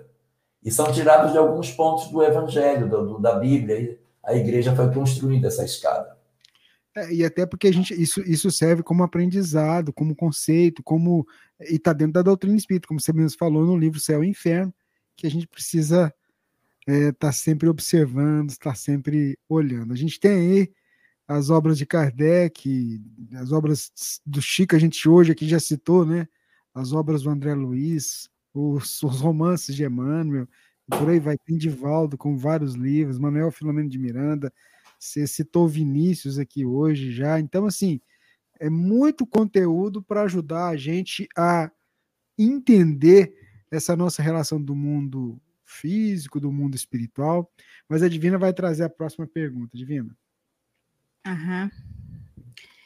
É, a próxima pergunta é da Rosemary Mart, é, Martellini. Como podemos trabalhar com a dor da traição? Vamos lá. É, é amarga. O principal problema da traição não é a traição, é o sentimento do desamor que o outro demonstra para conosco. Porque é, é você se sentir preterido, é você se sentir desimportante. E isso é o que machuca mais. O que mais deprime as pessoas que são vítimas do processo da traição é a sensação de desamor que o outro nos remete quando ele faz isso. E muitas pessoas, em função disso, se sentem profundamente ofendidas e absorvem para si uma mensagem como se o outro mandasse que destrói suas esperanças, seus sonhos. E a gente precisa fazer a leitura mais exata de tudo isso, considerando que o problema está do lado de lá e não do lado de cá. Nós temos muito a tendência de, quando a gente se vê ofendido nesse ponto de vista, dizer: se ele não me quis ou se ela não me quis, é porque eu sou uma pessoa desprezível, eu não sou merecedora de amor. E, na verdade, o nosso movimento tem que ser outro. Não é considerar que nós somos menores, mas considerar que o outro ainda é frágil. Que, na verdade, o problema está do lado de lá, não está do lado de cá. Não é porque, de repente, alguém me despreza que eu tenho que considerar que eu sou menor, por isso que ele me despreza. Se nós tomarmos, por exemplo, a história acontecida no livro há dois mil anos, em que, em função de uma calúnia, Públio Lentulus rejeita a esposa por 25 anos dentro do lar e a empurra como se ela fosse um ser desprezível. Mas ela não acolhe essa condição de miserabilidade. Ela se submete à condição daquilo por conta da sociedade da época, mas ela não se destrói. Ela não ela não se apresenta como alguém que essa é, que isso a torne infeliz. Sofrer, sofrimento é uma coisa, infelicidade é outra diferente. Eu posso sofrer e não ser infeliz, e eu posso ser infeliz sem necessariamente ter o sofrimento. O nosso esforço tem que ser exatamente nesse sentido, de que quando isso acontece, não trazer para mim uma sensação como se eu fosse a pior pessoa do mundo. Eu não posso me diminuir a partir do desequilíbrio do outro. Eu tenho que ser fiel primeiro a mim mesmo. Porque há muitas pessoas que têm atitudes bastante equivocadas. Ah, já que ele me traiu, então eu vou traí-lo também. Eu vou pagar na mesma moeda, porque chumbo trocado não dói. E aí você se diminui. Você se destrói. E depois que você faz, a sua consciência não lhe absolve. E aí você se sente uma pessoa suja, você se sente que você agiu por impulso, que você quis se vingar da maneira pior. E quando a gente faz isso, a gente não se sente bem. Então, esse movimento de você tentar fazer como, como vingança de uma traição, outra em cima, para poder provar que você também é capaz de seduzir pessoas, eu não sou essa pessoa tão imprestável que o meu parceiro ou a minha parceira acha. Eu também sou capaz de seduzir, e aí eu seduzo outras pessoas para provar para mim mesmo que eu não sou desprezível. Eu, na verdade, estou me diminuindo. É lógico que é muito difícil lidar com esse sentimento, mas o nosso esforço tem que ser de nós nos mantermos de pé, que o desequilíbrio do outro não pode ser motivo para o nosso desequilíbrio. Quando alguém pratica algum mal contra nós, é como se essa pessoa chegasse na nossa casa e colocasse um presente na nossa varanda, no nosso pátio. Eu ponho o presente para dentro se eu quiser, mas se eu não quiser, eu não trago isso para dentro da minha vida. Então a gente precisa se fortalecer sabendo quem nós somos. Se eu tiver certeza de quem eu sou, do que eu vim fazer, quando eu sei que sou uma alma imortal a caminho da perfeição, que o meu propósito encarnatório é vencer as minhas imperfeições morais, que eu tenho um encontro marcado com a felicidade e que existirão obstáculos para que, de certa maneira, me dificultem alcançar esse estado melhor, e que só o amor se apresenta como a chave para abrir a porta da felicidade. Se eu tiver essa leitura de mundo, eu me fortaleço diante de um, uma situação como essa. E aí, em cima disso, eu vou tomar a decisão que eu quiser.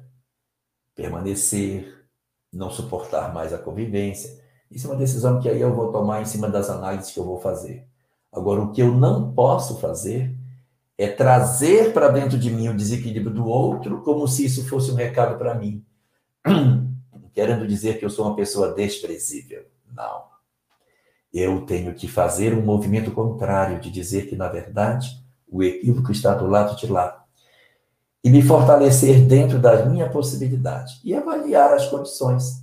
Se eu tenho condição de permanecer na relação ou se eu não tenho condição. Se eu consigo conviver com essa ocorrência ou não. Se por algum motivo eu não puder conviver com essa, se eu puder conviver com essa ocorrência, tem que perdoar e seguir. Não adianta conviver jogando na cara da pessoa até o fim da vida o que ela fez. Isso também não, não faz a vida saudável. Se conversou, perdoou e acha que tem condição, tem que avançar. Não pode ficar andando de costas, senão a gente cai no buraco andando de costas. E se decidiu separar, três conselhos para quem separa. Primeiro, não fique doido depois que separa. Não se jogue na vida querendo se vingar da pessoa, mostrando que você ainda é novo. Não pense na ideia de querer recuperar os anos que você teve de casado, tendo todos os parceiros que você nunca teve, para poder mostrar para ele que você é sim uma pessoa capaz de seduzir os outros. Não faça isso. Segundo conselho, Não guarde ódio nem guarde mágoa para diminuir a possibilidade de reencontro dessa pessoa no seu futuro. Perdoe e siga em frente. Perdoar não significa voltar. Perdoar às vezes significa não voltar. Mas perdoar significa tirar a história emocionalmente de si, poder contar a história sem chorar mais quando se conta. E o terceiro, não envenene seus filhos. Não projete uma imagem negativa do parceiro sobre seus filhos. Poupe a imagem dele, porque as crianças precisarão de uma imagem positiva dos pais para a construção de seus próprios lares. Se você separa e diz a tua mãe, sabe o que tua mãe fez? A tua mãe fez isso, isso, isso. Pode não parecer nada, mas sequela a criança. E no futuro ele pode ter traumas na construção de novas relações afetivas para o futuro. Mas, em tudo por tudo, não agasalhar no coração a ideia de que a culpa é nossa, porque no fundo o desequilíbrio não está do lado de cá, está do lado de lá. É, Jorge. A luta é boa, só. Os desafios da vida. A gente sempre diz aqui na rádio, no programa Pinga Fogo, que o nosso público nem sempre é um público que é um público espírita, mas é um público que é sedento de conhecimento, né? E a gente sempre é, busca trazer as, as perguntas, as dúvidas.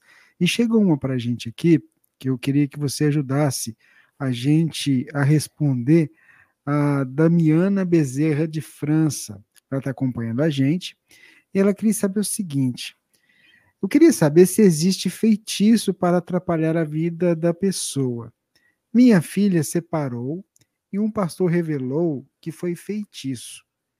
Ela separou do esposo, ela tem, eles tinham um filho e ela ficou muito triste. E ela queria saber a, a visão espírita sobre isso. Bom,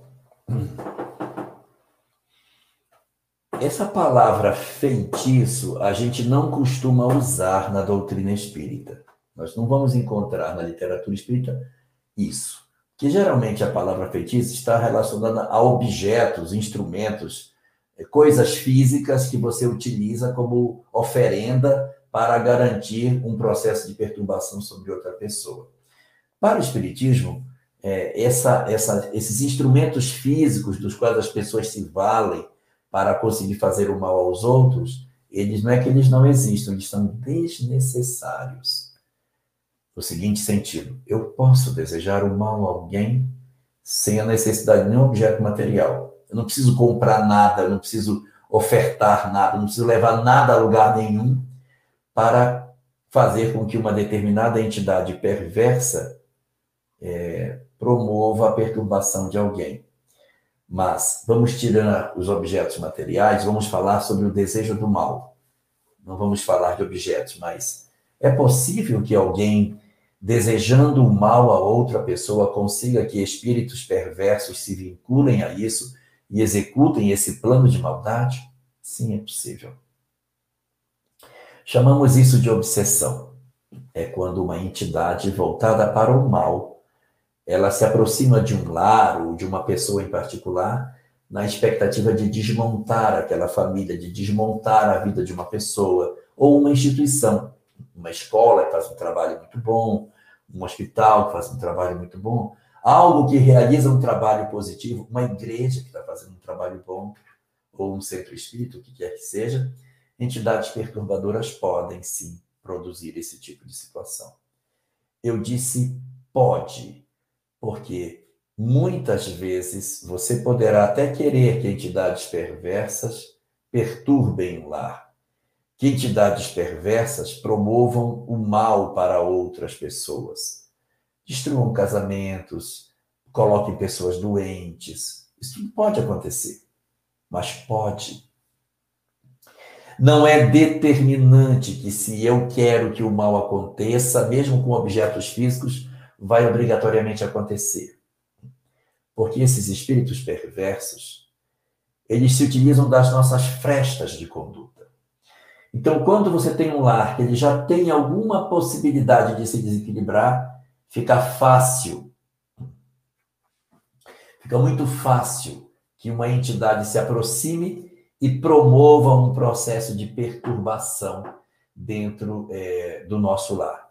Mas se você tem um casal mais harmonioso, que ora com frequência, que conversa sobre suas dificuldades, que procura de alguma maneira é, manter a harmonia das relações, consequentemente, vai ter muito mais dificuldade para que um espírito consiga fazer isso. Então, respondendo à sua pergunta, se um feitiço pode fazer mal a alguém, poder pode, mas nada garante que uma entidade perversa vá conseguir. Um espírito pode até tentar perturbar alguém, mas se esse alguém estiver centrado no seu amor, nas suas certezas e evitar um contato perturbado com outras entidades, nós muito provavelmente não vamos ter essa perturbação acontecendo. Eles podem até vir, mas não alcançarão êxito. Então, o recado que fica para todos nós é proteger os nossos lares, amarmos as pessoas, mantermos a oração dentro do nosso lar, fazermos tudo o que a gente puder para que haja harmonia.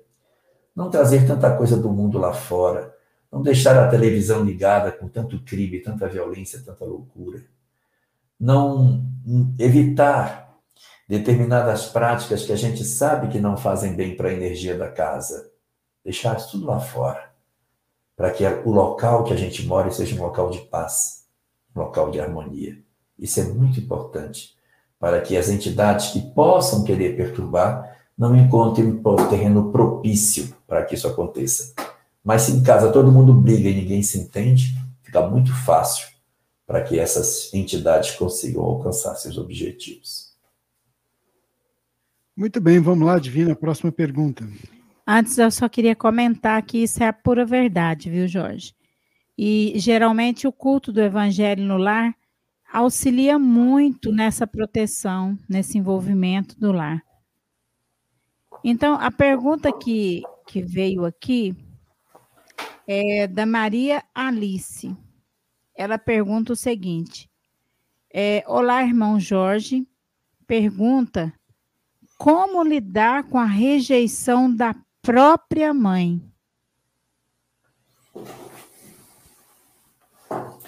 Nós muitas vezes fazemos uma imagem como se os nossos pais tivessem descido do paraíso para cuidar de nós. Como se eles fossem espíritos resolvidos, que não tiveram nenhum tipo de trauma durante as suas infâncias. Mas isso não é verdade. Nossos pais, muitas vezes, são vítimas de um processo educacional deficiente dos nossos avós, que às vezes tiveram muito menos, muito menos informação sobre como cuidar de filhos, muito menos do que os nossos próprios pais. Então, eles são fruto de um processo educacional, às vezes, doloroso, difícil, violento, amargo, e nossos pais se tornaram, portanto, almas mais frágeis em função disso. E se nós somarmos a essas experiências domésticas difíceis o fato de que intrinsecamente nossos pais não são páginas em branco, mas são espíritos multimilenares com dificuldades e que também renasceram para encontrar suas provas, suas experiências, e que entre essas provas e experiências, nós, como filhos, podemos ser o reencontro de algumas almas difíceis que eles vão ter que rentear durante a existência, vai ficar mais fácil entender que os nossos pais são espíritos como nós. Se nossos filhos são espíritos, nossos pais também são espíritos. E considerando a natureza das entidades que encarnam na Terra, eles têm o direito de serem perfeitos. Nossos pais são imperfeitos e a gente precisa aprender a lidar com isso. Porque às vezes nós descobrimos determinadas ações de nossos pais e ficamos profundamente magoados. E alguns passam até a odiar os pais. Descobri que meu pai teve uma outra família. Descobri que meu pai tem filho fora do casamento. Descobri que meu pai. Sim, ele tem. Sim, é, é real, é real. Mas esse é o pai que você tem, essa é a mãe que você tem. Minha mãe me rejeita, minha mãe nunca me abraçou. Minha mãe sempre me tratou mal. Minha mãe, toda vez que eu tentava abraçar, pera, sai para lá. Ah, peraí, fica querendo me abraçar. E assim, é a maneira que de repente eles tinham para falar de determinadas dificuldades de relacionamento que tinham. O que fazer nessas circunstâncias? A primeira coisa é fazer a leitura espiritual de quem é minha mãe, quem é meu pai. Fazer a leitura entendendo que eles não são espíritos perfeitos e que eles têm o direito de errar e que nós podemos apresentar na vida uma das maiores virtudes que o ser humano possui, que é o dom de amar aquilo que é imperfeito.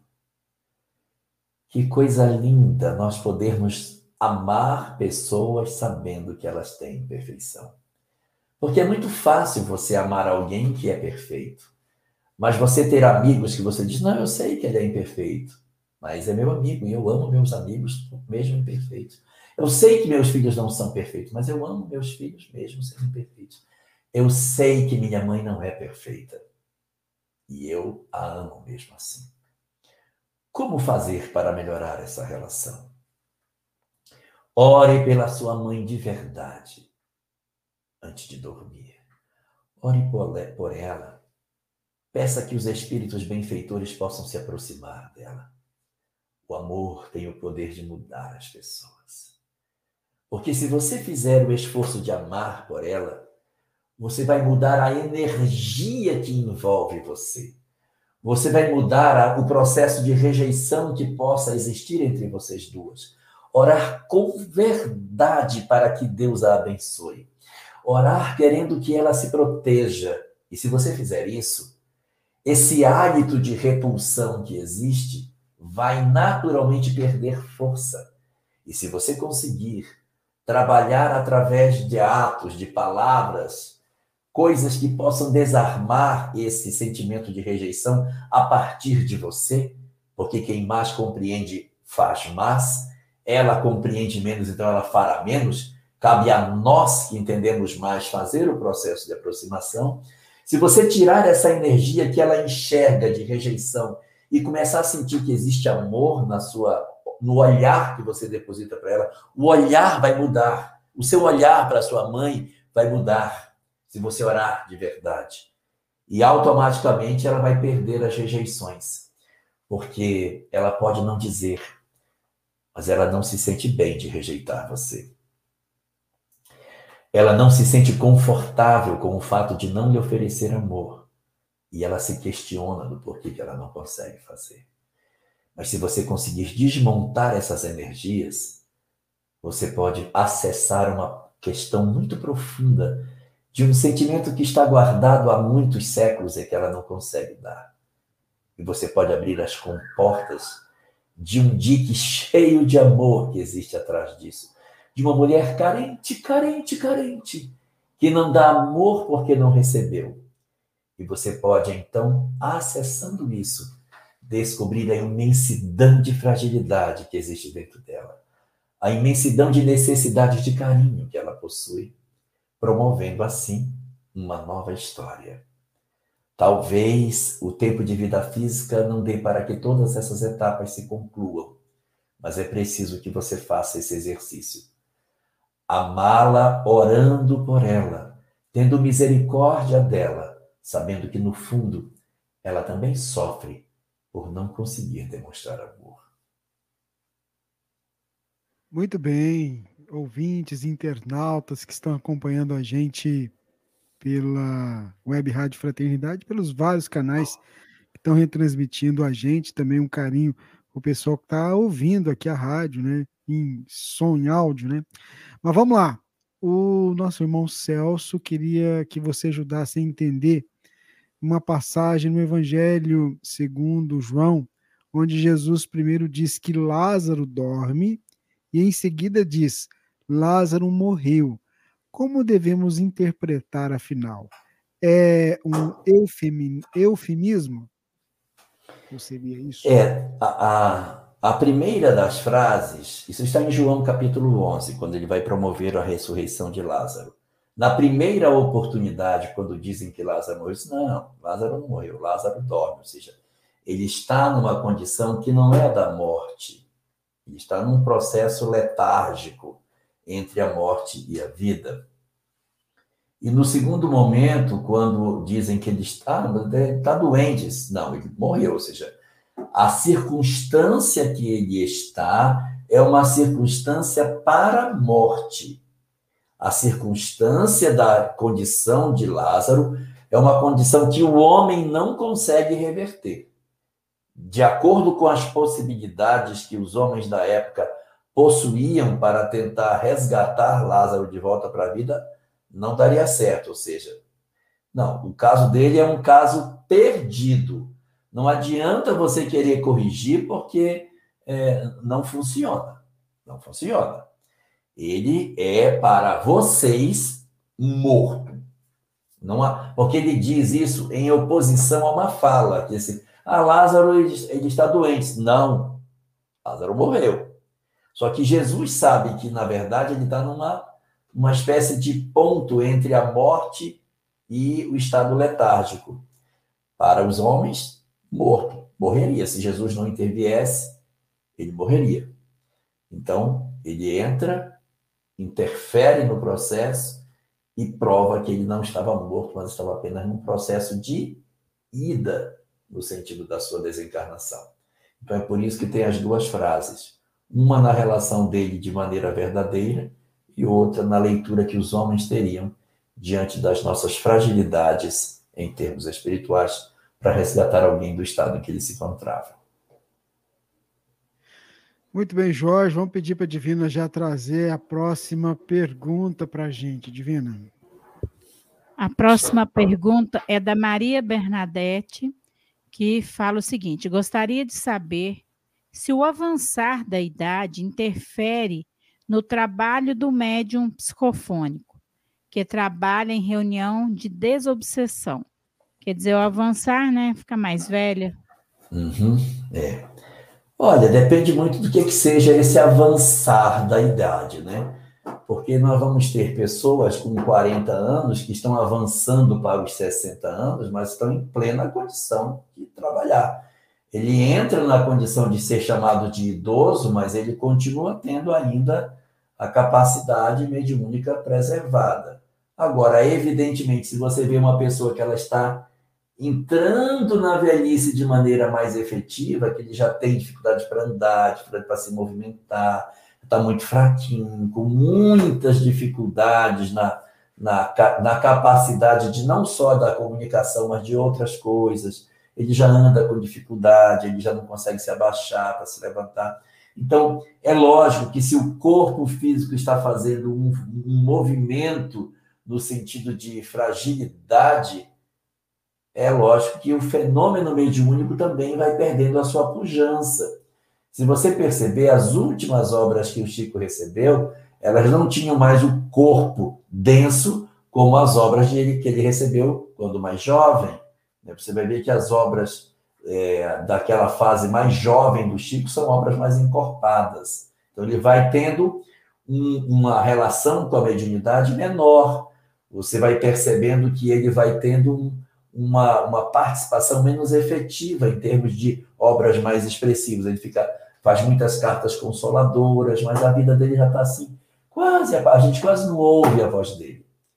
E você tem Divaldo Franco, que tem mais idade do que Chico, que continua produzindo obras interessantíssimas. Por quê?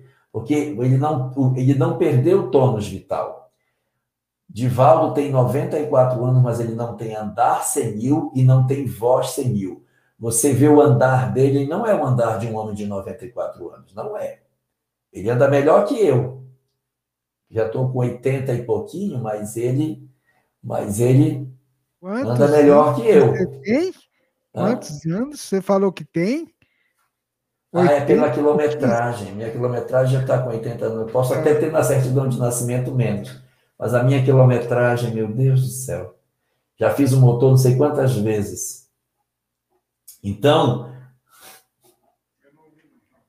Tá não parece. Não parece. Ter 80 e poucos anos, você. Você não, não parece ter cento e quantos? Uns 130, mais ou menos. Você, para te falar a verdade, você não tem 50 e pouco é. sua cara. Você deve ter no máximo 60 anos. Eu tenho 58. Na minha certidão ah, de então, nascimento. Você deve ter 84. É, Você viu o que o Alberto falou sábado, né? é, né? É, né? Então vai lá, desculpa, te atrapalhar na Então, é, então você tem realmente, quando você está tá desgastando, quando você está cansado, evidentemente que a sua capacidade mediúnica ela vai reduzindo. Mas se você tem um tônus vital, isso não acontece. Então, de maneira prática, a gente vai observando os médios. Se você percebe que ele está com dificuldade em diversas outras áreas, você já pode esperar que você tenha uma redução da sua capacidade, mas isso não é uma, uma condição é, para todas as pessoas, tá bom? Bom, gente, é, a nossa ouvinte Cláudia Azevedo, do Rio de Janeiro, ela diz assim: ó, fiz aniversário sexta-feira. Então, o Jorge vai te dar os parabéns, viu? E desejo ganhar um presente do sábio Jorge. Uma dúvida que estou me questionando muito. Nesse momento da pandemia, isolado em casa, cuidando de mim e do meu irmão de 52 anos com síndrome de Down, que você até já comentou uma vez, é, eu tenho tido um sentimento de pena pelas pessoas que me ligam ou por mensagem que me apresentam que continuam com seus valores fúteis, despreocupados com a saúde do próximo, namorados, e aqui eu agradecendo a minha saúde, a do meu irmão, familiares e amigos, e rezando para a proteção de todos. Ter pena, aí é a dúvida dela, é um erro, é um julgamento? Me ajude por gentileza e desde já eu agradeço. É a Cláudia. Depende muito como que você faz isso, Cláudia. Primeiro, meus parabéns para você, feliz aniversário, que você possa aproveitar a nova idade que você está tendo e fazer grandes conquistas nesse sentido. Mas é, depende muito de o que você chama de pena. Porque o Evangelho, segundo o Espiritismo, tem uma mensagem linda, linda, linda, chamada a piedade.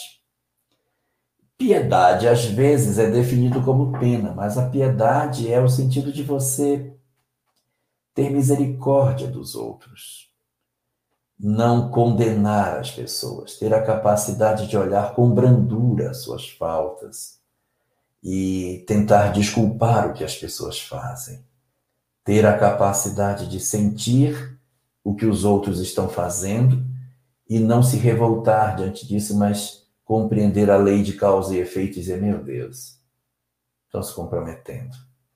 Então, é, a piedade é isso que você está falando de maneira positiva.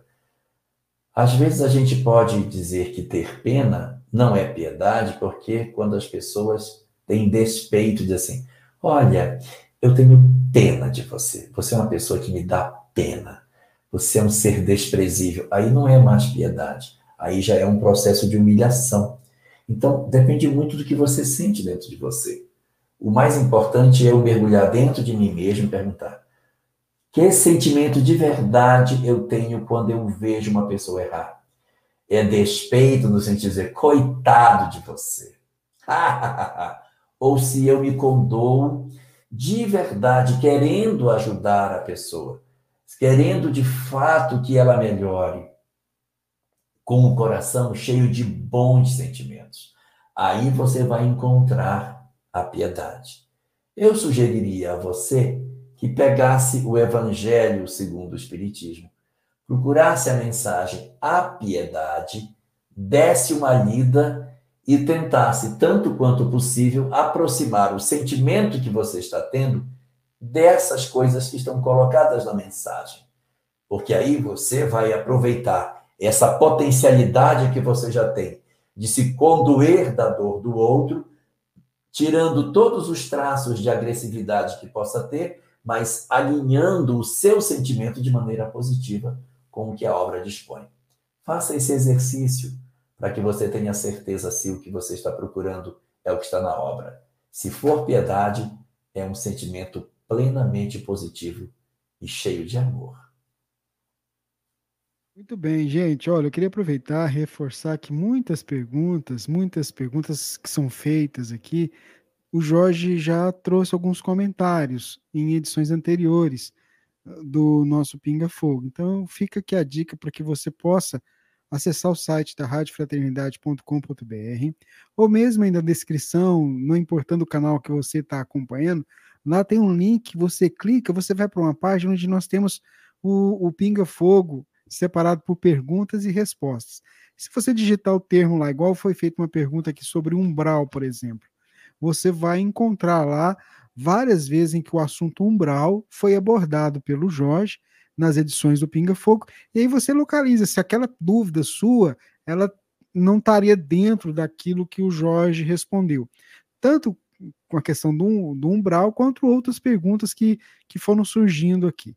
A gente recebe, em média, 150, 100 perguntas, todas as edições do programa. Então, assim, a gente vai tirar um dia para fazer a maratona, né? E tentar vencer todas as perguntas. A gente não sabe o dia que vai ser, mas quem sabe um dia. Eu já brinquei com o Jorge, falei que vai ser o programa número 100, né? Se Deus quiser. Mas vamos. A gente coloca um soro, Ah, né? Soro. é, Posso aí- dar uma opinião? fala. Esse corujão não pode ser corujão, tem que ser de dião. É, Tem que ser no domingo, entendeu? Aí pega assim, né? Uma tarde É. toda, um dia que não tem transmissão. Pega Porque amanhã aí- e tarde, né? Isso. Porque aí fica assim, né? Todo mundo já preparado, tá bom. né? A É Divina- legal. A Divina trouxe uma boa ideia. Podíamos fazer. Olha, eu vou, vou dar ideia. Manhã e tarde. Aí de manhã a gente pega temas mais evangélicos, à tarde temas mais doutrinários. Para as pessoas virem, ah, eu gosto mais desses temas, eu venho mais de manhã, não gosto mais disso, venho mais à tarde. É, pelo que eu tô É, pode ter até o intervalo, igual você está falando, faz de manhã e à tarde, não cansa, né? Exato. Porque aí, você, aí faz de manhã, tem o intervalo do almoço, almoça, descansa um pouquinho, faz à tarde o outro. É Muito legal. bem. É, Jorge, vamos preparar para a nossa prece? Mas antes da gente fazer a prece, eu queria trazer um recado, porque a gente tem, assim, um recado do, amo- do amigo muito querido nosso, né? Tanto da gente aqui quanto do Jorge, para todos nós. E aí, na sequência, já fica sendo uma preparação para o Jorge fazer a prece para a gente. Então vamos, vamos ouvir esse amigo querido. Amigos, se esses são dias difíceis, se estas horas são horas amargas, dolorosas, conflitivas, não nos esqueçamos de que isso faz parte naturalmente da existência e que Jesus jamais nos abandonou em momento conflitivo algum. Se olharmos para trás, haveremos de ver inúmeras situações que foram dolorosas, dramáticas, dores acerbas, mas que quando a gente olha para trás, a gente vê que depois dela surgiu grande engrandecimento, surgiu aprendizado, experiências se multiplicaram positivamente. E nós nem imaginávamos que íamos conseguir tanto, lograr experimentar tanta positividade depois de uma negatividade assombrosa. Assim são esses dias. Não nos esqueçamos de que Jesus silenciou a tempestade, mas não deixou de passar por ela quando no Calvário, depois da aflição e do caos, veio o cosmo, a harmonia, a esperança, o alvorecer, e ele emergiu da crucificação para mostrar que até a morte não pode ser assustadora. E voltou para a esperança, para o carinho, para dizer que nos amaria pelos séculos do mundo indefinidamente. Sejamos, portanto, os discípulos fiéis. Não somos convidados a entrar na arena, nem comparecermos a uma cruz, nem ao calabouço. Hoje, o nosso testemunho é viver, junto com os nossos irmãos, essa experiência, aprender o que há de se aprender de melhor e imolar-se numa certa medida, sendo útil, exercendo a caridade, a gentileza, a fraternidade, as possibilidades que estão ao nosso alcance, a fim de que a dor seja menos doída, de que o conflito encontre consolo e de que a escuridão encontre em nós uma lamparina, distribuindo claridade para que ninguém perca o rumo para onde deve caminhar. Um abraço terno e sigamos com Deus, porque nada está fora de Deus. Como dizia Paulo, em Deus existimos, em Deus nos movemos, em Deus vivemos. Ou seja, estamos com Deus.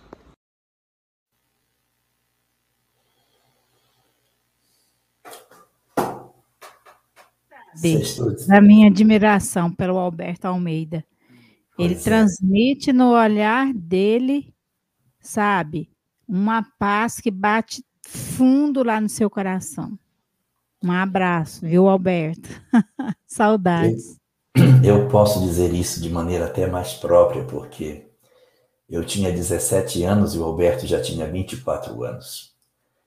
E eu fui da juventude espírita que ele coordenava. Eu sou o resultado do trabalho dele. Eu sou muito grato ao Alberto, porque foi do Alberto que eu ouvi as primeiras lições espíritas. Foi ele que fez com que eu conhecesse a doutrina espírita. Ele foi o grande responsável pela, pelo meu aproximar da doutrina espírita e por hoje estar aqui, sou resultado desse trabalho. Então, sou muito grato a ele apesar de não parecer, ele é sim mais velho do que eu, ele era o meu coordenador. Não foi isso que ele disse, não, né? Ele falou que você era mais velho, sabe? É. Mas, mas, vamos orar, né?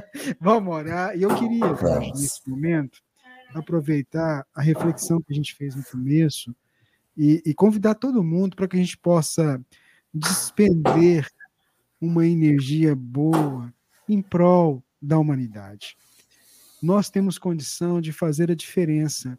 E um dos instrumentos que nós temos é justamente esse que eu estou convidando todos a nos unirmos numa só corrente, num só pensamento, para que o amor de Deus possa se materializar em nossas energias fluídicas que serão doadas, juntadas por essa equipe espiritual de Jesus que acompanha esse trabalho e será distribuída aos locais necessários, onde às vezes é, as pessoas se encontram distantes da paz que tanto nós almejamos.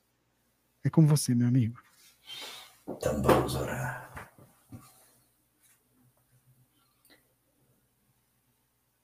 Senhor Jesus, nosso Mestre Divino, que, secundado por entidades extraordinárias, comandas os destinos do planeta. Senhor misericordioso, que devotas o teu tempo a tantos milênios para o destino feliz do nosso planeta. Rogamos-te nesta hora que determines do mais alto, Senhor.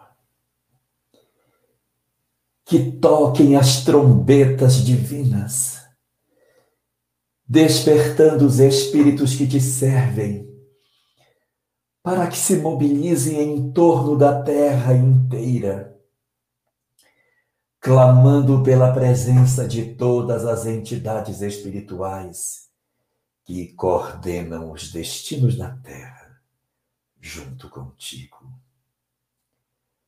Chama, Senhor, Krishna, Buda, Sócrates, Muhammad, Zaratustra, Hillel, São Luís, o mentor espiritual da França, e Ismael,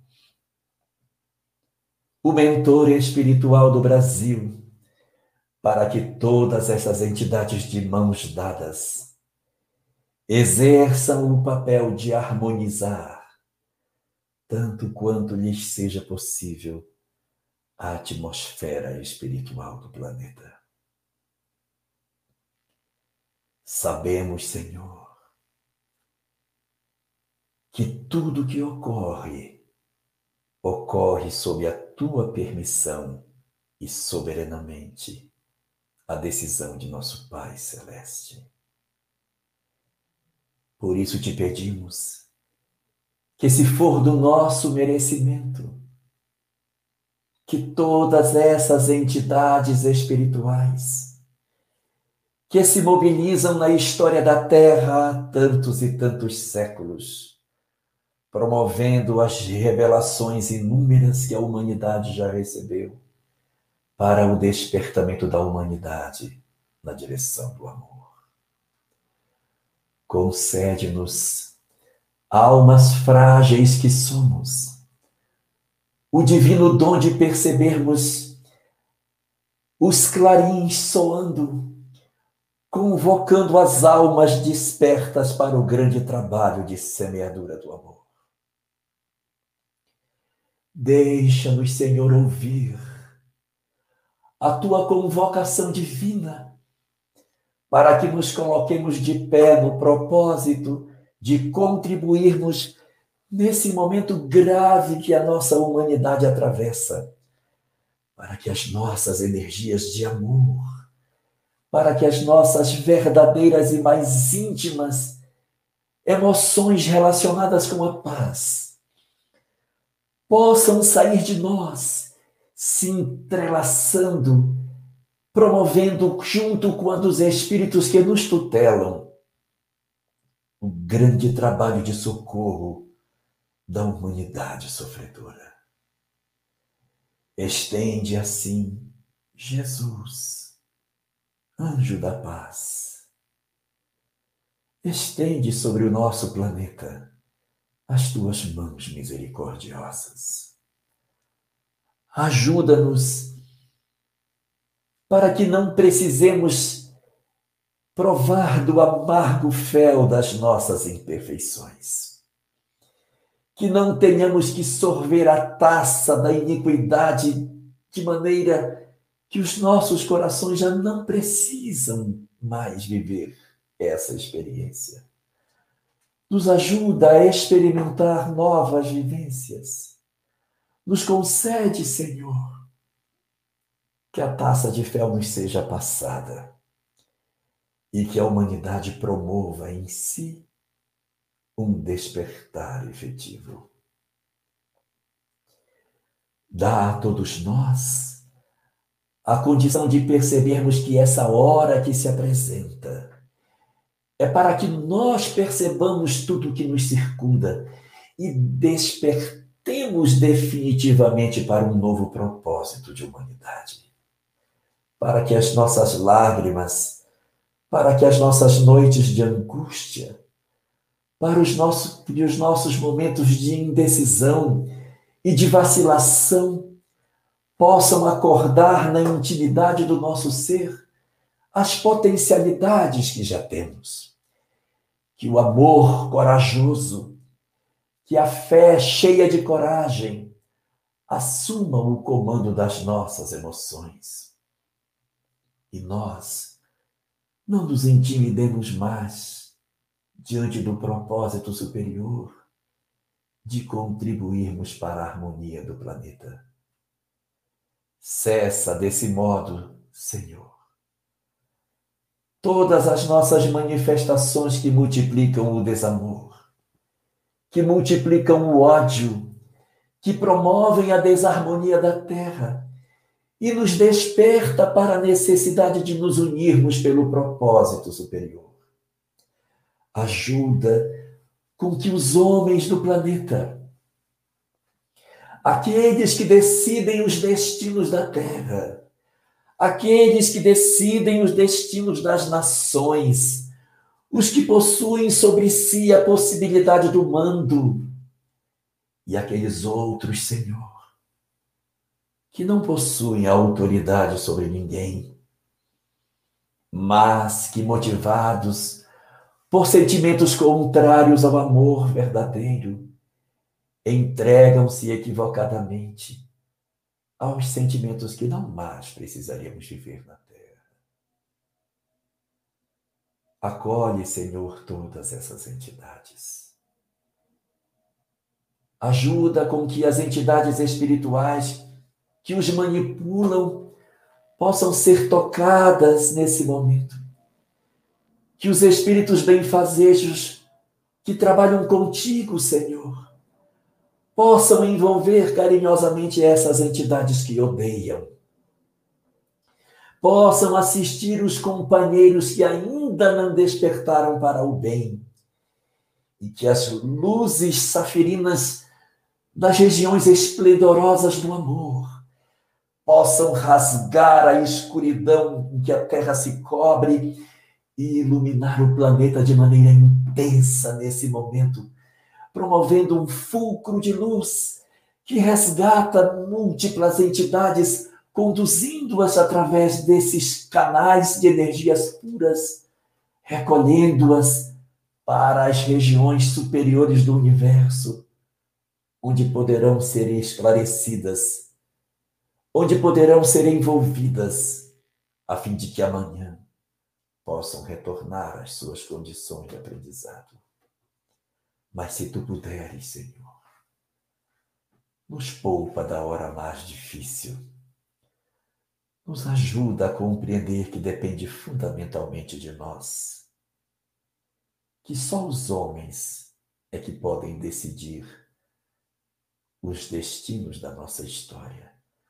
Só depende de nós, porque é a nossa conduta, Senhor Ajuda-nos a entender que está nas nossas mãos o destino.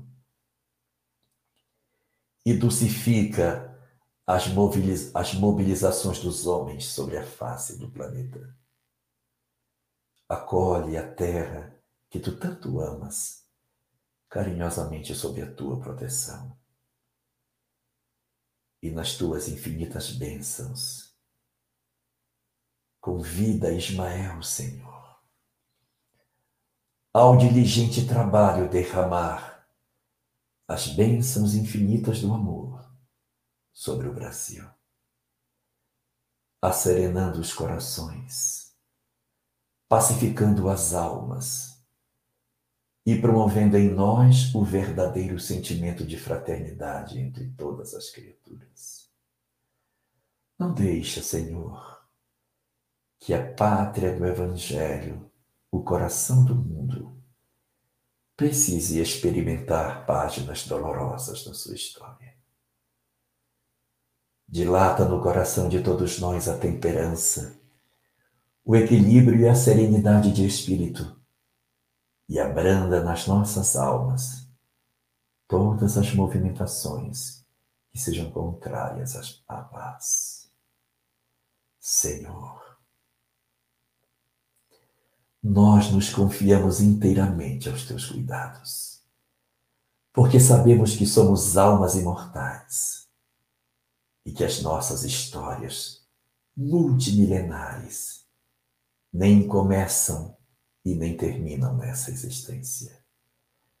Nossas vidas estão entregues às tuas mãos e confiamos em ti integralmente, mas te rogamos que tu abençoes a humanidade para que ela não precise mais atravessar os caminhos sombrios do passado. E é assim, Senhor, que nós entregamos as nossas preces aos teus pés, na certeza de que os teus tutelares anjos superiores, que travestidos de diversos nomes estiveram entre nós, trazendo tantas mensagens de amor para que eles, unidos num propósito sem igual, possam trazer à terra a paz que ela tanto precisa. Dá-nos assim essa certeza, Senhor, de que os nossos corações, ligados ao Teu, hão de conseguir a força necessária para mudar a história da humanidade. Desce a tua proteção sobre toda a humanidade sofrida. Ampara-nos nos nossos melhores propósitos e garante-nos uma noite de profunda serenidade e que muitas entidades que possam ser recolhidas hoje com as nossas energias possam finalmente ser atendidas pelo clarão de amor que só tu, Jesus, és capaz de oferecer na terra. Obrigado, Senhor, por tudo que tu nos concedes e te pedimos que nos abençoes, para que continuemos unidos a ti no propósito de construir um mundo melhor. Que as tuas bênçãos estejam sobre nós, hoje e sempre. A nossa gratidão a Deus por mais essa oportunidade de trabalho e de somar na prece em favor de toda a humanidade. Divina, seu boa noite. Boa noite, Jorge. As suas preces nos faz viajar no tempo. Obrigada, viu? E boa noite a todos os nossos queridos irmãos que têm acompanhado aqui o Pinga Fogo, tá? Que Jesus possa envolver a todos. Jorge, seu boa noite e obrigado mais uma vez. Boa noite para todos e não deixem de orar. A oração do justo pode fazer muitas coisas. Se nós soubéssemos a força que a oração tem, meu Deus. E, e eu vou confirmar para vocês o sentimento é, que nós tivemos é, no momento da prece. É como se nós estivéssemos é, doando uns fluidos que vão ser utilizados pela espiritualidade nesse propósito de socorro. E o que o Jorge acabou de dizer é a mais pura verdade. Então, oremos mais, mas a nossa prece de coração, onde a gente Sim. quer o melhor, não para nós, para a humanidade. Porque sem fraternidade, sem amor, a gente não caminha. Fiquem com Deus, gente. Mais uma vez, gratidão. E não se esqueçam, cada um que está nos acompanhando agora, por onde passar, você tem a possibilidade de espalhar a esperança, a paz, o consolo, a multiplicação do bem. A multiplicação do bem. E se você tiver dúvida, lembre-se: Jesus é o caminho, a verdade e a vida. Ele é o nosso guia, ele é o nosso modelo. Né, Jorge? Sem Não dúvida. Tem Não tem Sempre por amor, agindo sempre. Sim. Nunca haja por ódio a nada. Haja sempre por amor a alguma coisa, nunca por ódio. Jesus nos ensinou justamente isso. A agir com amor. Vamos embora, porque senão a gente faz outro pinga-fogo. gente, muita paz, fiquem com Deus. Se Ele permitir, semana que vem a gente está aqui de novo para mais uma edição do Pinga Fogo. Muita paz. Tchau, tchau, gente. Esteja sempre em contato com o bem. No site e no aplicativo da Web Rádio Fraternidade, você encontra orações diárias, palestras e estudos que te sintonizarão com os ensinos do Cristo. Para acessá-los, basta entrar no site www.radiofraternidade.com.br ou baixar o aplicativo da Rádio Fraternidade. Neles, você pode ouvir a rádio em tempo real ou acessar o nosso acervo, Web Rádio Fraternidade, a emissora do bem na internet.